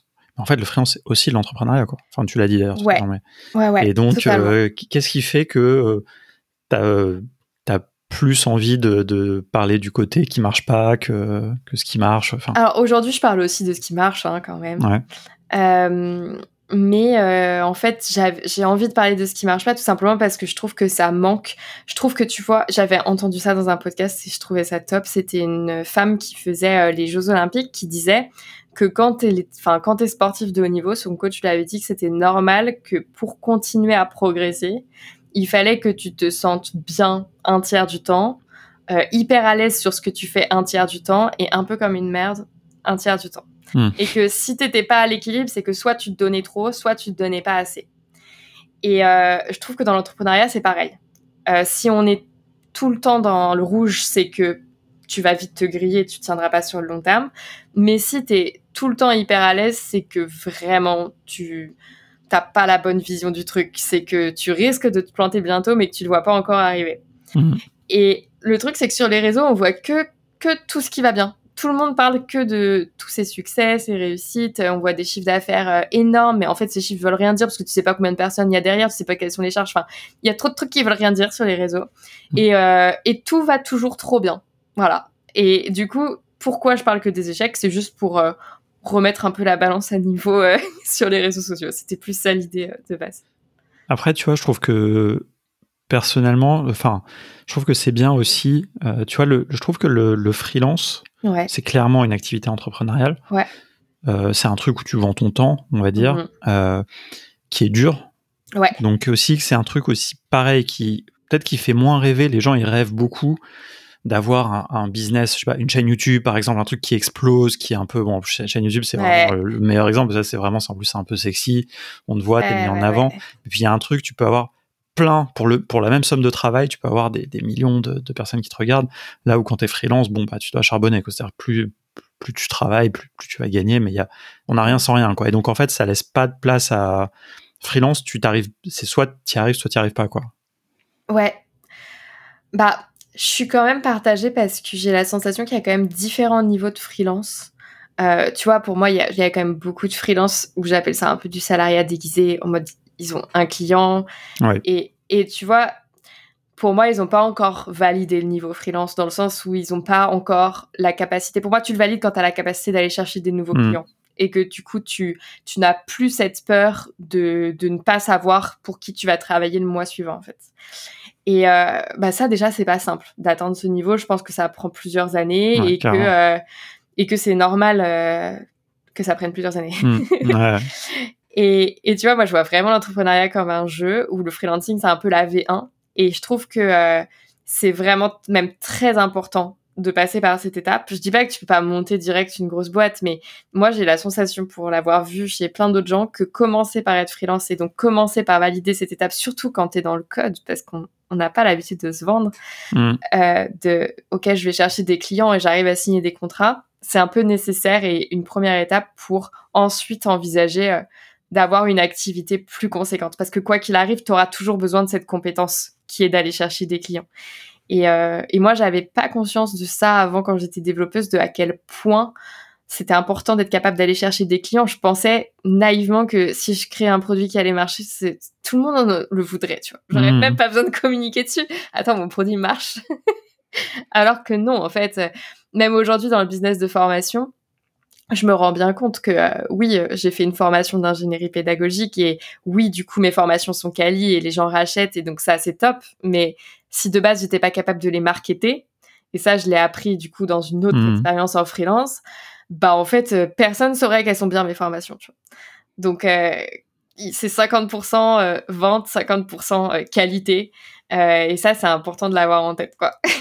Ouais, non, c'est clair. Non, mais tu fais bien de, tu fais bien de le dire aussi. Et je pense que la, vertu du, freelancing, c'est cette euh, polyvalence que ça t'oblige mm. à avoir. C'est-à-dire que tu dois arriver à vendre, tu dois arriver à délivrer ce que tu as vendu, évidemment. Donc, ça, c'est vraiment la compétence. Puis mm. après, tu dois arriver à, faire, à te faire payer, tu dois arriver à payer tes impôts, tu dois arriver à faire euh, tout ça. Et ça, finalement, c'est bah, une petite boîte, quoi. Enfin... Exactement. Et puis, euh, enfin, freelancing, tu te poses enfin, par rapport aux salariés, il se pose quand même beaucoup de questions sur qu'est-ce qu'il veut faire demain puisqu'il a le choix. Euh, et ça, euh, ça aussi, c'est une compétence que de réussir hmm. à, à, faire le taf, de se dire, OK, maintenant, euh, je suis capable d'aller chercher des clients, mais je vais aller chercher lesquels? Je veux bosser dans quel secteur? Je veux, je veux quoi comme mission? Hmm. C'est Franchement, c'est un casse-tête. Après, c'est un casse-tête qui est agréable. Hein. on a de la chance de choisir. C'est clair. Est-ce que tu trouves pas que c'est difficile d'être seul aussi? Bah, C'est un autre aspect du, du freelancing. Alors, c'est difficile d'être seul. Mais pour être honnête, aujourd'hui, moi, je suis très peu seule. Enfin, je travaille toute seule, mais je suis très entourée quand même. Euh, j'ai des gens avec lesquels j'ai des calls toutes les semaines euh, pour euh, faire des points d'autres entrepreneurs. En fait, je pense que quand tu grandis dans ton parcours freelancing entrepreneurial, tu fais forcément des connaissances, tu rencontres des gens. Et du coup, bah moi, j'ai gardé des bons contacts avec beaucoup de gens sur le chemin. Et il y a des gens avec lesquels on échange toujours toutes les semaines. Et moi, ça m'aide énormément. Parfois, c'est vraiment juste prendre un café et rigoler.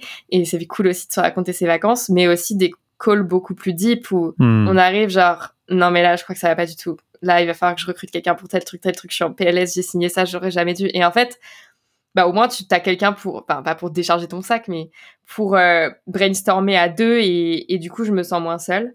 Et euh, aussi, euh, je suis bah, du coup dans la communauté No Code France. Moi, même sur des missions clients, ça m'est déjà arrivé plein de fois de dire j'ai pas la solution, mais vous inquiétez pas, je sais qui l'aura et je mhm. vais voir sur le Slack. et vraiment, en une journée, j'ai la solution. Enfin, j'ai pas la solution, mais j'ai des pistes et j'ai des gens qui m'ont répondu. Et, et c'est la première fois sur, bah, sur le Slack No Code France, c'était la première fois qu'il y avait quelqu'un qui prenait le temps. Je me souviens plus de son prénom, c'est horrible. Mais il y a quelqu'un une fois qui a pris le temps de me faire un tuto Loom parce que j'avais un truc hyper précis, hyper complexe. Il m'a dit, oh, j'ai eu la même problématique il y a quelques mois. Attends, pas de souci. Je t'envoie le tuto Loom. J'étais choquée, le gars, il a pris le temps de me faire un tuto Loom, quoi. Bon, dommage, on pourra pas lui rendre hommage, mais. non, j'étais trop contente. cool. Si tu retrouves d'ici à ce qu'on publie, tu pourras le taguer pour dire. Ouais, grave. Tu Je te remercie. Euh, ouais, non, c'est clair. Ben, on, va reparler de, cette question communauté, mais j'aimerais bien, mm.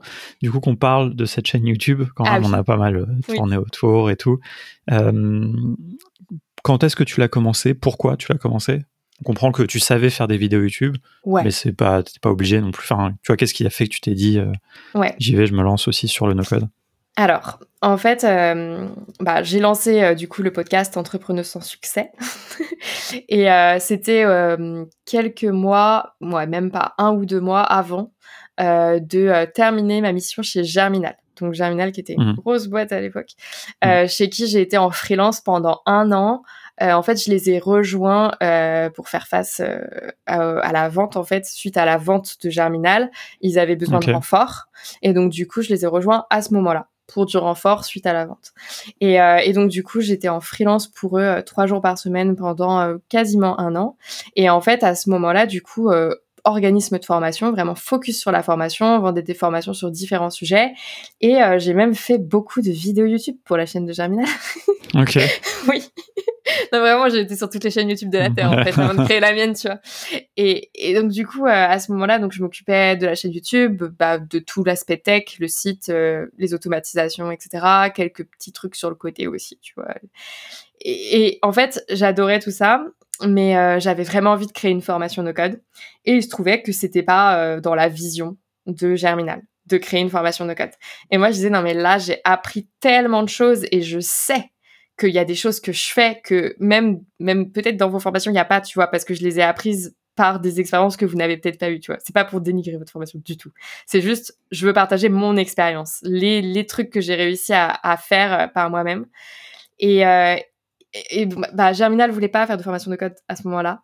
Et moi, c'était vraiment un souhait que j'avais. J'avais aussi ce souhait de réussir à capitaliser sur mes compétences de création de contenu et de freelance. Et donc, c'était un peu, euh, bon, ça y est, c'est le moment, il va falloir regrouper tout ça. Donc, tu sais faire des formations, parce que je faisais aussi des formations pour Germinal, donc tu sais faire mhm. des formations, tu sais faire du contenu, euh, tu sais faire du no-code. Il y a un moment, ce serait bien que tu fasses tout ça en un seul métier, tu vois. Et euh, c'est comme ça que j'ai créé Claire No Code. C'était euh, juste moi aussi une façon de juste tout regrouper toutes mes activités en une seule chose, tout recentrer. Et donc j'ai créé Claire No Code en me disant OK, maintenant c'est mon canal d'acquisition de clients. Tu ne vas plus les chercher à droite, à gauche, bouche à oreille, euh, postuler à des annonces, c'est fini, ça c'est derrière toi. Maintenant le contenu c'est ton canal d'acquisition et ça a très bien marché. Et donc c'est pour ça que j'ai créé la chaîne. À l'origine c'était pour du canal d'acquisition. Euh, je voulais à l'origine continuer les missions freelance et à côté vendre des formations.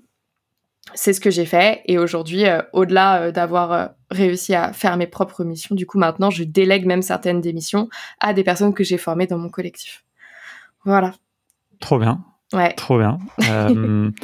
et alors du coup, qu'est-ce que ça t'apporte la chaîne YouTube? Euh, est-ce que euh, tu vois, euh, enfin parce que je pense que la chaîne YouTube c'est un truc aussi qui fait rêver un peu les gens. Et on a vu des gens qui ont essayé d'en lancer une et puis après une ou deux vidéos ils ont arrêté. tu vois, il n'y a pas tant que ça de chaînes, je trouve, c'est pas très sympa ce que je veux dire, mais il n'y a pas beaucoup de chaînes, je trouve vraiment intéressantes sur le no-code sur YouTube. Ouais, je suis d'accord, c'est dur. et je j'inclurais même pas forcément la nôtre hein, parce qu'en plus maintenant on a un peu abandonné, on maintenant met que les replays de des matinales et tout. Mmh. et c'est dur de tenir et, et voilà, tu vois. Et euh, ah tu vois, est-ce que c'est parce que ça te plaît? Est-ce que c'est parce que ça te rapporte à ton business? Est-ce que Alors, moi, j'adore raconter des histoires. Et je pense que c'est ça que j'aime faire sur YouTube. Et euh, typiquement, la vidéo euh, bah, sur, bah, No Code et IA, parce qu'en fait, c'était ça, celle que j'ai lancée, c'était j'ai mmh. automatisé l'assistance du chat GPT, tu vois. Celle-là qui m'a fait connaître au tout début c'était totalement conscient qu'en parlant d'IA, ça allait euh, mieux marcher. Ah bah, en ce moment, c'est clair que ouais, C'était il y a un an en plus. J'étais dans les premières vidéos euh, sur le sujet ah en France, donc euh, Donc c'était sûr que ça allait marcher. Vraiment, à Noël l'année dernière, ma problématique c'était soit rapide. Genre hmm. vraiment, soit rapide. Et je me vois euh, vraiment le soir tard dans mon lit finir les montages et tout. Et pour l'anecdote, du coup, je sors ma vidéo. Et euh, genre le lendemain, il y a Shubham qui m'écrit pour me féliciter et me dire T'avais genre un jour d'avance sur moi, tu vois. et lui, il a ah. sorti le lendemain. Mais en fait, la sienne était trop bien aussi et ça avait juste rien à voir. Enfin, parce que évidemment, euh, quand tu la sors, à, faut pas croire, hein, quand tu la sors à un jour d'écart, euh, il l'a pas pondu dans la nuit, tu vois. Ouais, euh, Non, mais c'est beau joueur de sa part, ça, ça m'étonne pas, c'est quelqu'un qui est assez classe, mais. Ouais. ouais. Et donc, du coup, après, bah, du coup, il y a peut-être des vidéos qui arrivent tous les deux bientôt. C'est vrai, ah, bah, oui. c'est cool, petit teasing. Exactement. Mais du coup, oui, j'ai lancé la chaîne en me disant, il faut que j'ai un maximum de vues. Vraiment, c'était ça l'objectif. Hein. Avoir un maximum de visibilité pour avoir des clients. Moi, j'adore raconter des histoires, j'adore le tournage, le montage. Quand, quand tu vois mes vidéos, enfin, allez, on voit une pour s'en rendre compte, tu te rends compte que c'est dans les détails. J'adore faire euh, les petites animations, les petits trucs. Tu te rends compte que c'est un documentaire le truc quoi. Mmh. Ouais, bah c'est un des, une des choses que j'ai que j'ai remarqué et que, j'ai apprécié et d'où euh, encore une fois hein, tu vois je, je c'est je me disais, tu vois, quelque part, ça peut mm. pas venir de nulle part, tu vois. Bah non, ça vient pas de nulle part. Et, et j'adore ça, en fait. Et je pense que c'est aussi euh, juste l'amour de la vidéo. Euh, ça aurait pas été sur le no-code. En vrai, je l'aurais fait sur un autre sujet. Mm. Euh, ça m'est arrivé même sur, bah, plutôt sur Brave Future de publier des vlogs. Et j'adorais aussi ça, tu vois. Mm. Genre juste publier des beaux plans, genre j'adore faire ça. J'avoue, je suis moins à l'aise sur ma chaîne pro maintenant de faire ça. Mais peut-être un jour. Mais c'est vrai que juste l'amour de la vidéo. Est-ce que, est que tu serais d'accord avec moi de dire que aux gens euh, qui écoutent et qui, ont, qui rêvent d'avoir une super chaîne YouTube, qu'ils le fassent pas s'ils n'ont pas cet amour de la vidéo? Ah, je suis d'accord. Après, je pense que euh, tu peux aussi. Euh, enfin, il faut tester pour le savoir. moi, quand je me suis lancée, je savais que YouTube, YouTube globalement était un monde qui me passionnait. Hmm. Euh, je pense que tu peux m'interroger sur n'importe quel youtubeur de n'importe quel domaine en France, je les connais tous. c'est limite si je passe pas plus de temps sur YouTube euh, que n'importe où ailleurs, vraiment. C'est vrai, tu, vas, ah tu vas, bien t'entendre avec Stan. Moi, malheureusement, je pourrais pas t'interroger sur YouTube parce que je ne connais aucun. Je suis vraiment. Euh, ah, moi, j'ai vraiment des modèles, des, des personnes, pas des modèles, mais en contenu, si. C'est-à-dire des gens dont j'admire profondément le hmm. travail et où je me dis, oh, c'est, je, vois tout le taf qu'il doit y avoir derrière et bravo, t'as encore sorti une masterclass et, et vraiment, j'adore. Je suis la personne où tu demandes à un créateur sur un sujet, je connais tous les nouveaux créateurs qui sortent les petits trucs et tout. Je, j'adore. Pour moi, c'est, tu vois, quand je dis euh, l'amour, enfin, ça, ça, ça en fait partie, je pense. Il faut avoir une, une culture et les codes du, du média tu vois, nous, on a, on a testé. Moi, je pense que c'est un, truc avec lequel je suis pas spécialement à l'aise. Je me suis beaucoup forcé. Ah ouais. Euh, mais ça m'a aidé, tu vois, pour, euh, pour nos formations. En fait, ça m'a aidé. Et maintenant, je me sens vraiment à l'aise. Euh, ouais. Mais par contre, ça, me, ça me saoule vraiment infiniment de faire des vidéos YouTube. D'autant que je considère qu'on est arrivé à un stade où on peut plus, en fait, faire des vidéos YouTube qui ne sont pas d'une qualité, tu vois, un peu correcte, tu vois. C'est ça. Et donc, donc euh, on m'a un peu euh, décroché. Moi par contre, tu vois, j'adore euh, les lives, j'adore Twitch, tu vois. Ah ouais, je me suis même mis un petit peu à regarder Twitch, même si je suis pas non plus pas un grand, je connais pas j'ai pas trop les rêves, mais un peu plus déjà que, YouTube. Mais par contre, tu vois, j'aime beaucoup quoi. Et je pense que et t'as raison, par contre, il faut, tout le monde doit essayer, je pense, enfin, les gens qui mm. ont envie, hein, évidemment, essayer de trouver les, les trucs qu'ils aiment. Ça, on le sait pas toujours, mais par contre, se forcer, moi je trouve que dans la durée ça marche pas quoi. Non, mais tu vois, à contrario, euh, quand je me suis lancée, du coup, euh, moi c'était vraiment YouTube, donc c'était le premier truc sur lequel je me suis lancée. Mais quand ma stagiaire est arrivée justement, elle m'a dit vas-y, on va développer le compte Instagram, etc. Mhm. Et euh, moi j'étais pas une consommatrice d'Instagram. C'était pas, mais même même LinkedIn, hein, j'étais tout le temps sur YouTube en fait. à la limite Facebook pour aller à vos événements, mais c'est tout. Mhm.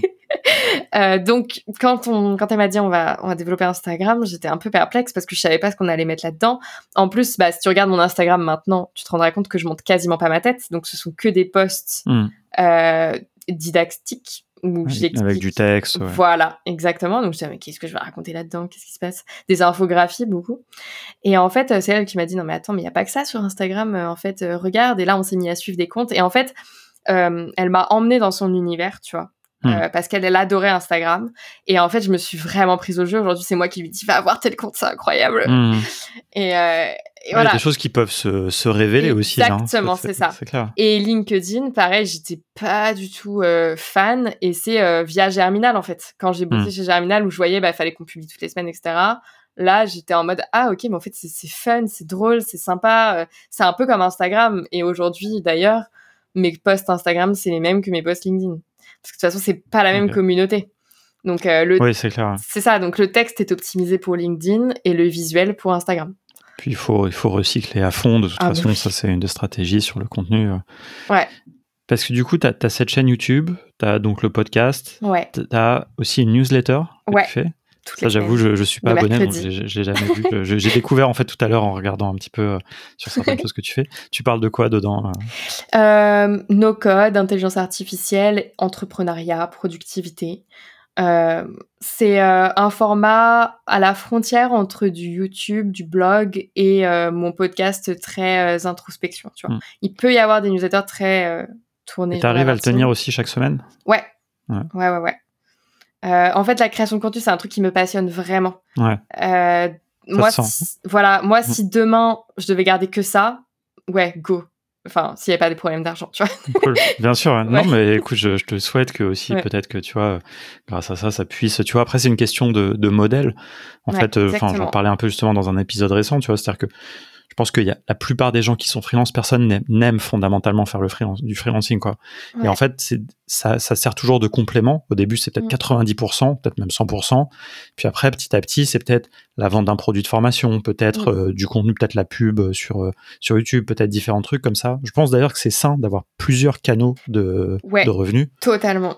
Et bah, c'était une discussion que j'avais avec Shubham parce qu'il me disait, euh, mais pourquoi tu gardes le freelancing du coup si t'es autant passionné? Et je lui avais dit, mais tu sais, ça m'aide aussi à me raconter les histoires parce que, en fait, euh, très souvent, ce sont mes clients qui m'inspirent. Ils s'en rendent même pas nécessairement compte, mais je vais observer une situation qui va me faire penser à des choses, je vais me renseigner sur des sujets et bam, ça fait une newsletter. En résumé, mais c'est ça, en fait. Et parfois aussi, même dans les bootcamps, j'ai des discussions avec les apprenants où je me dis ah ouais non mais attends tu te poses encore ces questions là alors qu'on est à la septième session mais c'est que j'ai loupé un truc attends faut que je fasse une newsletter là-dessus hmm. euh, et si j'étais pas au contact des gens, je pourrais pas raconter autant de choses. Ouais, non, c'est évident. Et je, enfin, sur la formation, j'imagine, en plus, ça te donne aussi des idées de, contenu et tout, mais sur la formation, c'est indispensable. Hein. Nous, d'ailleurs, c'est pour ça qu'on s'entoure sur Make, euh, on travaille avec Lilian, parce qu'en fait, ah nous, nous, on a plus le côté pédagogique. Moi, j'utilise bien Make, mais je suis pas allé faire du Make pour des clients. J'ai pas été confronté ah à plein de problématiques et tout. Et donc, euh, voilà, ça, j'aurais tendance à dire même de, il faut se, se méfier des, des, formateurs qui n'ont pas qui n'ont pas sur le terrain. Ouais, exactement. Et euh, bah, enfin, ouais. Moi, j'avoue, j'ai beaucoup de mal à, avec ce milieu de l'infoprenariat euh, français. Euh, parce que j'ai acheté des formations où j'ai vraiment la sensation de me faire renfler hmm. euh, et euh, où la pédagogie me convenait pas ou bah typiquement euh, enfin moi j'ai jamais compris en quoi le fait de mettre 30 heures de vidéo c'était une proposition tu vois. En mode ma proposition de valeur c'est que tu as 30 heures de vidéo. Moi aussi je sais allumer ma caméra et la laisser tourner pendant 30 heures en fait. Moi au contraire si tu as condensé ça le plus rapidement possible pour que je passe à l'action ben ça me va en fait et ça, c'est un truc qui est contre-intuitif. Tu vois, ça, c'est un truc. D'ailleurs, c'est marrant parce que c'est une discussion qu'on a avec Lilian où euh, une fois il disait bah, vas-y viens faut qu'on en rajoute et tout. C'est un peu comme si on vendait des formations au kilo tu vois. Mais parce que c'est vrai qu'on a l'impression que c'est un, argument. Alors que moi c'est vrai que très tôt quand on a commencé à faire des formations en ligne Erwan il me disait bah, il faut là essayons de faire en sorte que ce soit pas trop long parce qu'il y a des gens ça va leur faire peur. Parce que c'est pareil en fait dans la formation présentielle classique tu vois. Enfin les gens ils ont pas euh, quatre jours il euh, faut que tu viennes en une journée faut que tu arrives à leur donner des trucs une journée deux journées nous, d'ailleurs, souvent, nos formations, on en parle plutôt comme ça, genre, il faut une journée. En fait, tu as 3 heures, 4 heures de vidéo, mais c'est en gros maximum une journée de formation, quoi. Enfin, on essaye. Euh. Oui, moi aussi, c'est ce que j'essaie de leur expliquer. Bah, moi, je suis même encore pire que ça. J'ai une heure euh, de vidéo, je leur dis c'est une journée, parce qu'en fait, euh, ok, avec ton heure de vidéo, tu as vraiment du taf derrière. C'est ça, s'il y a des exercices, il y a des ressources, il y a des trucs, enfin, les vidéos, c'est pas une fin en soi. Hein. Non. Et on a trop tendance à l'associer, mmh. dans le milieu de l'infoprenariat français en tout cas c'est dommage. Est-ce que c'est pas un truc aussi juste un peu global d'internet, tu vois, un peu cette surenchère, le marketing, c'est toujours il faut que les chiffres ils soient gros.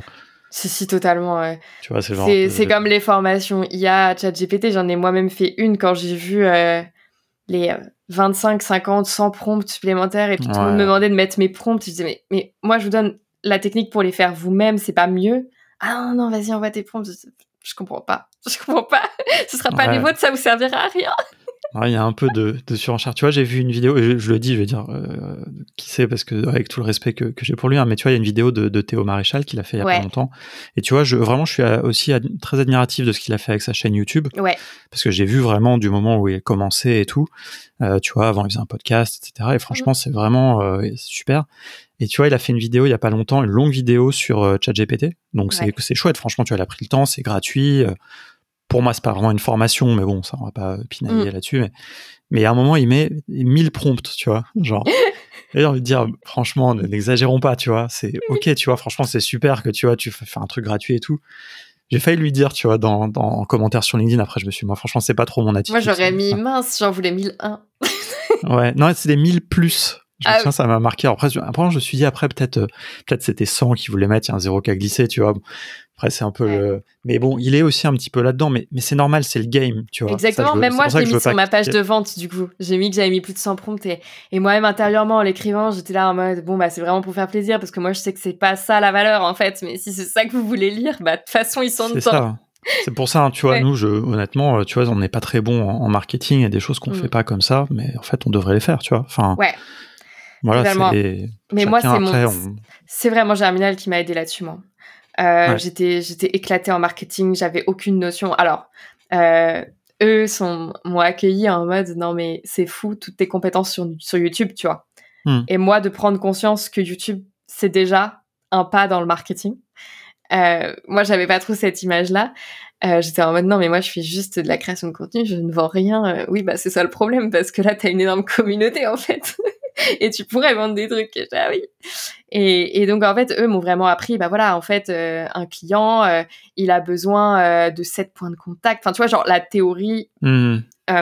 des campagnes Facebook Ads, genre je ne savais pas les faire. Après, c'était moi qui les gérais toutes. J'adorais m'amuser à faire les designs.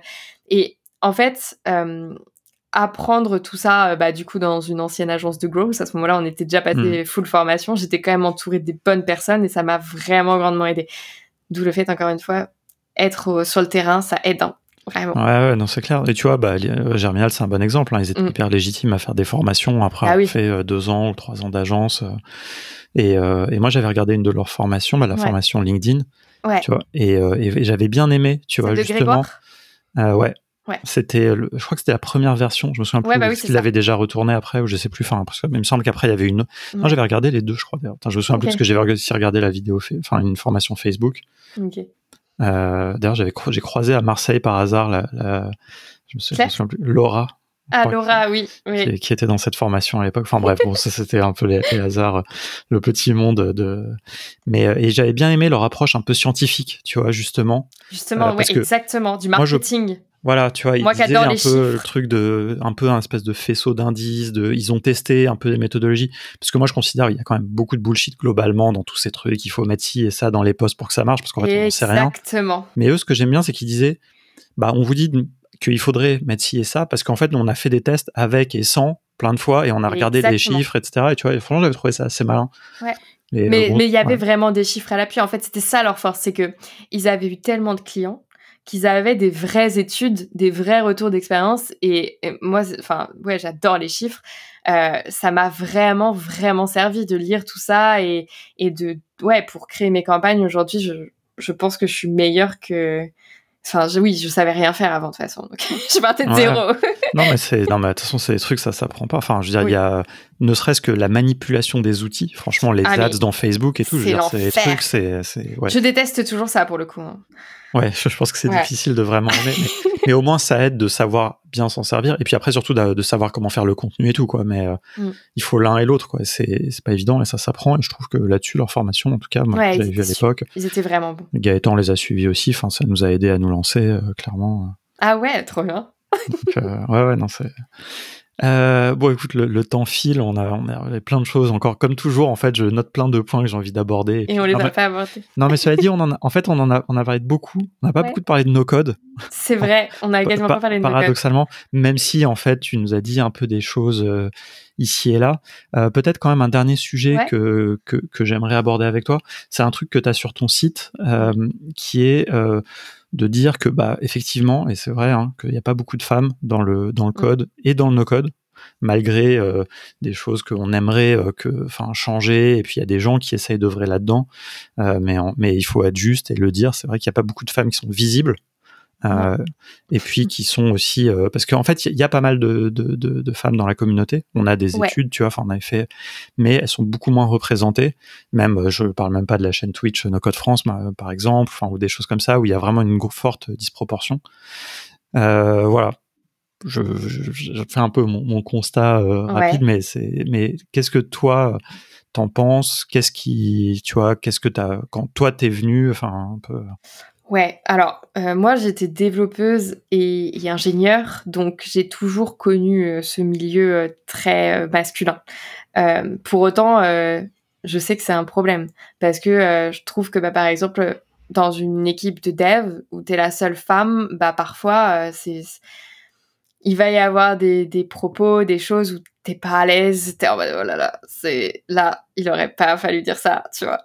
Et puis on a aussi ce cliché de la, la, femme qui va être dans le dev, qui nécessairement va euh, porter que des suites, euh, tu vois, genre être euh, tous les week-ends derrière son sa, sa, PlayStation, j'en mhm. sais rien. Et, et, en fait, je suis pas du tout ce cliché. Limite, j'en joue. tu remarqueras que dans mes vidéos, je, je ne tourne jamais une vidéo sans m'être fait une manicure, tu vois. Et je fais exprès de montrer mes doigts sur mon clavier, exprès pour un peu confronter les les clichés, tu vois. Euh, parce que je trouve que il faut des modèles. Euh, bon, je, je, pense pas en étant toute seule que ça va fonctionner, mais disons que je participe. je pense qu'en mettant plus de femmes, on va dire euh, de avec une grande diversité de profils, c'est sûr que ça va en inspirer plus. Si mmh, on si on a toujours le même profil de la geek avec son sweat machin qui qui existe aussi bien sûr, mais en fait, c'est pas parce que t'es pas comme ça que tu peux pas faire du code. Hmm. Donc, bah, j'essaye de faire autrement. Et moi, je suis très contente parce que je forme beaucoup de femmes. Euh, donc, euh, il a même été une question à un moment de est-ce qu'on va pas former que les femmes? Parce qu'en fait, de toute façon, il y en a beaucoup qui, qui sont des femmes. Et hmm. en fait, euh, bah, pas du tout parce que pour le coup, je crois vraiment en la puissance de la mixité dans les groupes. Euh, parce que après dans le milieu du travail ce sera le cas. Je dis pas que un jour je ferai pas des promos non mixtes mhm. pour répondre à ce problème, mais pour l'instant euh, je trouve ça positif d'avoir de la mixité et, euh, et ça rend normal en fait le fait qu'il y mhm. ait tous les profils. Euh, Ouais. c'est marrant parce que enfin on avait eu ce, débat à Simplon quand on a lancé des, des promos euh, non mixtes justement. Mm. Moi j'avoue j'ai enfin je suis un dev, j'étais pas du tout euh, sensibilisé à ce sujet euh, quelque part, c'était il y a quelques années et euh, je savais pas forcément quoi en penser, mais euh, ça faisait pas l'unanimité, c'est-à-dire que c'est un projet qui a été fait. Et tu vois, quand on m'a expliqué les questions euh, d'autocensure, mmh, de d'espace, de, de, voilà en non mixité, ouais, ouais. c'est hyper intéressant. D'ailleurs, sur le, le, Slack de No Code France, il y a un canal euh, No Code Woman qui. Ah ouais, je suis pas dedans, je crois. Bah voilà, je, je, te le dis. Non, mais c'est, tu vois, bah c'est un, un, un, vrai sujet pour où tu pourras t'impliquer. Il y a, il y a une, une guilde dans l'association No Code France qui s'appelle diversité et inclusion qui est, qui est euh, animé par Manon. Mais c'est hyper, c'est difficile aussi, enfin, de d'arriver à faire connaître certaines initiatives. C'est des questions de, de, communication. Donc, tu vois, notamment, bah, ce, ce canal, euh, c'est pas forcément facile de donner accès, euh, tu vois, enfin, enfin, de d'en faire la, la promotion. Mais si, je vois très bien. Le, le but, c'est que tout le monde, euh, enfin, que toutes les femmes y aient accès, évidemment. Mm. Donc, c'est vraiment. Moi, j'en avais pas connaissance, mais c'est pas si simple. Tu vois, tu peux pas automatiser le fait que quand t'analyses que c'est une femme, parce que tu peux pas l'analyser, ça déjà. Je crois pas. Euh, je, je, pense pas. Bah, bah je, je, peux peut-être avoir des choses suspectes qui existent, oui, peu bizarres, qui, qui, pourraient essayer. À l'analyse mais... du prénom, tu pourrais faire un truc, mais t'es même pas sûr euh, pour donner accès. Mais euh, en fait, c'est pas si simple, quoi. Ouais. Donc, bah, tu pourras le, le rejoindre. Je sais, à vrai dire, je sais même pas. Je devrais savoir quand même ça, comment on fait. Je sais pas. Je pense qu'il y a un formulaire à remplir ou un ah ouais? Ah, ajouter ou un truc comme ça. Okay. Parce ou alors tu peux le non c'est un canal privé je me souviens plus parce qu'en en gros il y a enfin tu peux c'est vraiment, il y a un système qui fait en sorte que ça soit en non-mixité. Ah d'accord. Ah oui, parce qu'en effet, mais moi j'ai déjà parcouru tous les canaux pour rejoindre ceux des outils qui m'intéressent. Mais il doit être privé alors. Et je ne vois pas celui-là. Je, m'excuse auprès de, des personnes qui, qui, qui, gèrent ça parce que je, devrais le savoir. Ah, oh, mais il y a euh, ChatGPT maintenant. Non, mais c'est fou. Ouais, il y a, y a, beaucoup de canaux. Hein. Il y a beaucoup de canaux, mais il faut qu'on revoie. Mais c'est un. Bon, on pourra en parler parce que donc tout à l'heure, il y a le meet-up euh, No Code France qui disait que, que, tu venais, donc on pourra en reparler. euh, notamment, je sais pas, peut-être que Joyce sera là, qui travaille aussi, euh, enfin, qui, qui travaille chez WeWeb, mais qui euh, participe à la, un peu à la communication et qui est très intéressé par ces questions. Euh, donc voilà, mais juste pour revenir, parce que désolé, hein, j'ai complètement divergé. mais non, mais parce que ça m'intéresse du coup de tu trouves qu'il y a quand même un, bénéfice aussi au fait d'être dans la mixité? Enfin, tu vois, dans tes cohortes, par exemple? Ouais. À quel, euh, niveau? Bah, Juste sur le fait de normaliser le fait que les groupes soient mixtes, quoi. Euh, que ce soit pour euh, les hommes, pour les éduquer au fait que ce soit normal qu'il y ait des femmes. Ça, c'est le bénéfice que je vois, mais qui est effectivement indirect, mais qui C'est ça. Et après, euh, par contre, je cache pas que ça m'est déjà arrivé de me rendre compte qu'il y avait des femmes qui n'étaient pas nécessairement à l'aise. Mm. Et donc, en fait, comme de toute façon, moi, mes lives, je les mets par équipe. En fait, après, euh, je j'ai aucun souci à, sans leur en parler, hein, sans qu'elles s'en rendent compte, elles finissent dans un groupe non mixte qu'avec mm. des femmes. Donc en fait, j'arrive à le cerner, mais du coup, c'est pas un truc euh, dont je parle. En fait, comme je suis consciente du problème, du coup, je fais attention à ça. Mais, euh, mais c'est, disons qu'il y a toujours des femmes avec des caractères forts qui me permettent de donner une leçon aux mecs. Voilà. Hmm. Ça, c'est, bien aussi, effectivement. Voilà. Euh, tu... Est-ce que tu as un effort à faire particulier pour que, enfin, par exemple, dans là, dans, dans, une promo, c'est quoi la Est-ce que c'est as à peu près la parité? Est-ce que Franchement, j'ai à peu près la parité. Et euh, tu fais un effort particulier par rapport à ça ou c'est peut-être juste le fait d'incarner un petit peu, euh, Exactement. ça qui fait que ça va attirer plus de femmes? Je pense que le fait d'être une femme aide à attirer des femmes, ça y a pas de secret. Mmh. Euh, par contre, je fais pas d'effort particulier autre que celui-ci pour attirer les hommes et les femmes. je sais que étonnamment sur YouTube, tu vois, je suis suivie par genre 95% d'hommes. Euh, ce qui est fou, c'est que du coup, après, dans mes promos, dans les acheteurs, du coup, t'es à 50-50. Tant mieux. Enfin, oui. ouais, ouais, Donc, en fait, les femmes ont, plus tendance à. Enfin, il est plus facile pour moi de convertir une femme qu'un homme. C'est ça aussi la conclusion. Ouais, bah, ça me paraît euh, normal et c'est bien, quelque part. Bah oui, parce que du euh, coup, elles se sentent concernées par le fait de pouvoir devenir nos codeuses à leur tour. Donc, c'est trop cool. Ouais, non, c'est clair parce que moi, pour te donner un point de, comparaison, alors nous, on fait bon surtout la formation en ligne, mais dans, là, on a fait des ateliers autour de l'IA. Ouais. Euh, bah, on avait une femme sur dix, quoi. Mm. Euh, donc, euh, et, et, et on n'est pas dans un contexte où on peut, pourrait toujours essayer, mais de faire, euh, tu vois, d'essayer d'avoir la parité. Enfin, c'est-à-dire, tu vois, on a un truc, on, bah, on vend aux gens qui veulent acheter. Mm. Euh, on fait, on fait, on, a un système de filtrage, mais qui est pas sur ce critère-là, qui est plus d'être sûr que bah, les gens ils viennent bien pour les bonnes raisons et que qu'ils ont bien le, niveau qu'on attend, etc. Enfin, mais euh, parce que c'est un, truc, tu vois. Enfin, c'est vrai que si on essayait de, faire des cohortes et tout, on aimerait bien être plutôt sûr de, de la parité, mais mais avec deux formateurs mecs, euh, tu vois, etc. Et tout je pense que c'est ça, c'est plus ça, en fait. Et je pense que oui, il vous faudrait un formateur femme si vous vouliez vraiment avoir ça comme euh, objectif. Ça aiderait, c'est sûr.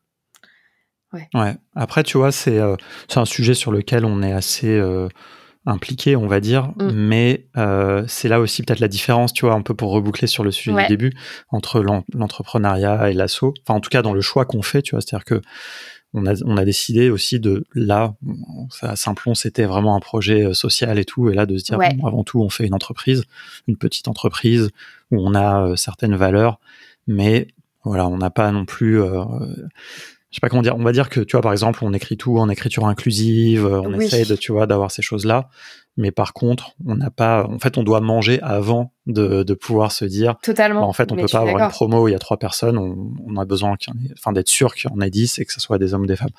Et je dis ça ah, c'est pas vraiment pour se, se, défendre, mais c'est, je pense qu'il y a plein de moyens aussi d'agir. Mais heureusement, tu vois, enfin moi je, je, trouve mm. ça cool, tu vois, que bah, que ça soit pas le cas dans toutes les formations. C'est ça aussi. Ouais, Bah non non ouais vraiment s'il y a des femmes qui s'inquiètent. Euh, c'est mixte, voire j'ai un peu plus de femmes. Donc, euh, si je me suis posé la question à un moment de si j'allais pas vraiment ouvrir qu'aux femmes, c'est parce que il y avait ce sujet de, ok, de toute façon, déjà, j'en attire tellement que en fait, plus tu te positionnes sur ta cible, mieux c'est. Enfin, ça, c'est marketing, c'est.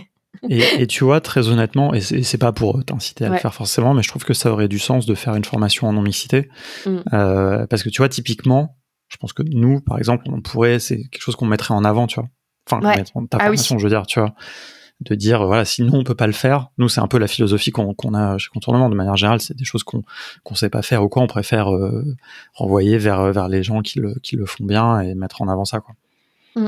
enfin voilà bon bah, je te dis ça ça c'est après euh, à toi de voir. C'est pas mais, c'est un sujet pour 2024 Je trouve que ça a du sens en tout cas, donc euh, bon, on pourra, on pourra en reparler.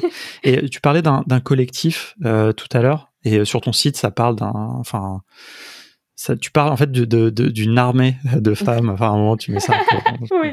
ouais. Plaisantant. Mais c'est la est vision. Y a, mais est-ce qu'il y a, enfin non, mais parce que est-ce qu'il y a cette idée du coup de, de collectif peut-être que de femmes, enfin ou est-ce que Alors pas que de femmes pour le coup. D'ailleurs, en vrai, euh, pour l'instant, il y a un homme, tu vois. du coup, je te le dis, il y en a un quand même. Ouais, non, mais euh, après. Euh, on commence, hein, c'est le tout début. Euh, pour tout te dire, en fait, là, je viens tout juste euh, de d'onboarder les premiers qui ont fait le bootcamp 1, du coup, il y a six mois, sur leur première mission. Parce que euh, bah, c'est comme tout, en fait, apprendre le no-code, ça se fait pas comme ça. Donc euh, il y a toute une partie où je les ai euh, formés, où euh, je les ai fait monter en compétences, et là je viens de les mettre, de les placer sur leur première mission. Et donc c'est la naissance officielle du collectif, on va dire en septembre avec les premières missions. Et l'idée c'est que, bah, sachant que moi je n'ai plus le temps pour m'occuper de toutes les missions, que je puisse en déléguer le maximum, en gardant du coup, comme j'expliquais, toujours la main sur le cadrage, qui est cette phase en amont, et pour bah, pour pouvoir toujours délivrer la même qualité au client en fait, comme si c'était moi. Mais en fait, c'est pas moi. Et, euh, et, mais par contre, je t'assure que c'est moi qui les ai formés et euh, je les mets dans la situation la plus favorable pour eux, pour qu'ils réussissent, parce que encore une fois, se lancer en freelance, c'est pas simple, on l'a dit, euh, parce qu'il y en a beaucoup qui se mm. lancent pour qu'ils puissent réussir à le faire dans les meilleures conditions possibles. Voilà. Non, carrément. Bah écoute, ça c'est quelque chose dont on pourra reparler euh, oui. dans un an ou quoi. Enfin, moi je trouve le, le, sujet des collectifs hyper intéressant et tu vois justement par rapport à ce qu'on disait euh, sur les freelances et d'être seul, etc. Moi, je, je crois. C'est d'ailleurs euh, Jordan, un ex de, de Germinal, ah qui est un super collectif apparemment qui marche bien et tout. Mm. Euh, il y en a plein. Enfin, il y a. Moi, je, je, je, crois pas mal à ça. Moi, après, j'ai même une vision aussi un peu connexe qui est euh, le, sous, sous la forme d'une coopérative ou d'un truc comme ça. C'est un truc que j'avais auquel j'avais pensé à l'époque euh, sur des devs. Enfin, c'est aussi un truc sur lequel travailler Simplon euh, qui s'est jamais fait. Mais bon, voilà. Il y a quelqu'un d'ailleurs dans la communauté qui a lancé, je crois, une coopérative, euh, enfin une espèce de collectif sous la forme d'une coopérative de, de no codeurs et de no codeuses. Je sais plus trop où il en est, mais bon, on verra. Trop bien. Faudra, faudra, un jour que, que je je vais prendre contact avec lui. Voilà, exactement. parce que tu vois, c'est typiquement le genre de choses que, que j'aimerais creuser. Mais par contre, j'aime bien creuser quand il y a du recul. Mmh, bah oui, tu vois, ça fait longtemps, bah oui. Voilà, tu vois, quand on, on peut euh, un peu tirer des conclusions et, et, faire des choses, parce qu'au début, bon, bah c'est cool, on a l'énergie de se lancer, mmh. etc. Donc, euh... ouais, je suis d'accord. Je suis d'accord. Bon, écoute, on pourrait parler encore des heures, je pense. Oui. Ça fait déjà 1h20, c'était hyper intéressant. Et en plus, j'ai encore un rendez-vous. Et ensuite, après, il y a le Meetup No Code ce soir. Exactement. On enregistre juste avant le, le Meetup du mois d'octobre. Euh, Est-ce que tu vas au No Code Summit? Non, non. Je serai là lundi soir. Euh, ah, bah c'est le meilleur, c'est le meilleur moment. Ah, tu vas au dîner ou au meet-up C'est pas pareil. C'est quoi le meet-up? Je, je, suis invitée au dîner d'Allegria, euh, les ah. femmes dans le no-code. Il y a, y a autre chose On ne va pas se voir là Je, je t'invite. Alors non, moi je serais pas à un dîner d'Allegria. oui. Mais c'est que des femmes, mais. en plus, si c'est, en plus surtout si c'est que des femmes. Euh, mais euh, par contre, si tu veux venir après nous rejoindre euh, au Titi Palacio, où il y aura le meet-up de toutes les communautés no code. Ah bah oui. Un événement un peu transverse. je t'enverrai le, le, lien après. Carrément c'est pareil, on a, on, on, a communiqué dessus, mais il n'y a pas assez de gens qui sont au courant. Je m'en rends compte à chaque fois que j'en parle, les gens me disent ah mais euh, comment ça fait qu'on n'est pas au courant? Donc euh, donc voilà, écoute, je, t'enverrai le lien. Yes, avec plaisir. Où est-ce que les gens peuvent te, te, te suivre? On l'a dit un peu, évidemment, je vais mettre tous les liens vers, euh, vers tes chaînes. mais c'est quoi le mieux pour te contacter s'il y a des gens qui, qui ont été inspirés, qui ont envie de te poser des questions? Bah, Le mieux, c'est d'aller sur clairenocode.fr, tout simplement. Euh, et tu as toutes les infos sur mon site pour me contacter. Donc, t'as mon adresse mail, t'as tout. Voilà. Ok. Et c'est ok s'ils te contactent Ouais, ouais, ouais, ouais, ouais. C'est hello, l'adresse mail c'est hello.clarnocode.fr. Ok. Tu préfères par email que sur LinkedIn? Euh, C'est plus par curiosité hein, que je demande. Eh bah, je trouve que la boîte euh, de réception de messages sur LinkedIn, c'est un enfer. Ouais, c'est d'accord. J'essaye de répondre, mais je les loupe parfois sans faire exprès. Euh, donc ouais, mail. on reçoit beaucoup de spam, de, trucs automatiques. Exactement. Ouais. Mail, je loupe jamais. Mail, t'auras une réponse. T'as beaucoup plus de chances d'avoir une réponse parce qu'en vrai, euh, franchement, sous une semaine, c'est sûr t'as une réponse. mais LinkedIn, je promets rien, quoi. Ok. voilà, voilà. super. Bah écoute, merci beaucoup pour ton temps. Bah, merci à et puis, bah, à très bientôt. Voilà, on va suivre toutes tes, aventures et puis à l'occasion, on pourra reparler dans quelques temps et savoir un petit peu comment tes projets ont évolué. Oui, merci. À bientôt, salut. À bientôt.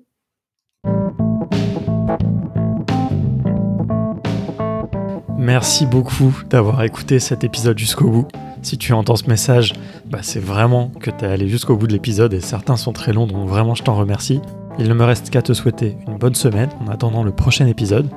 Si jamais tu veux être sûr de ne pas le rater, bah, je te recommande de t'abonner dans ton outil de podcast préféré. Et si vraiment ça t'a plu, mais genre vraiment, vraiment, et que tu as envie de me faire plaisir, ben n'hésite pas à envoyer cet épisode à deux personnes à qui tu penses que ça peut l'intéresser. Même déjà une, ça sera très bien. Je dis deux pour copier le, fameux gimmick de génération de It Yourself. Allez, à bientôt.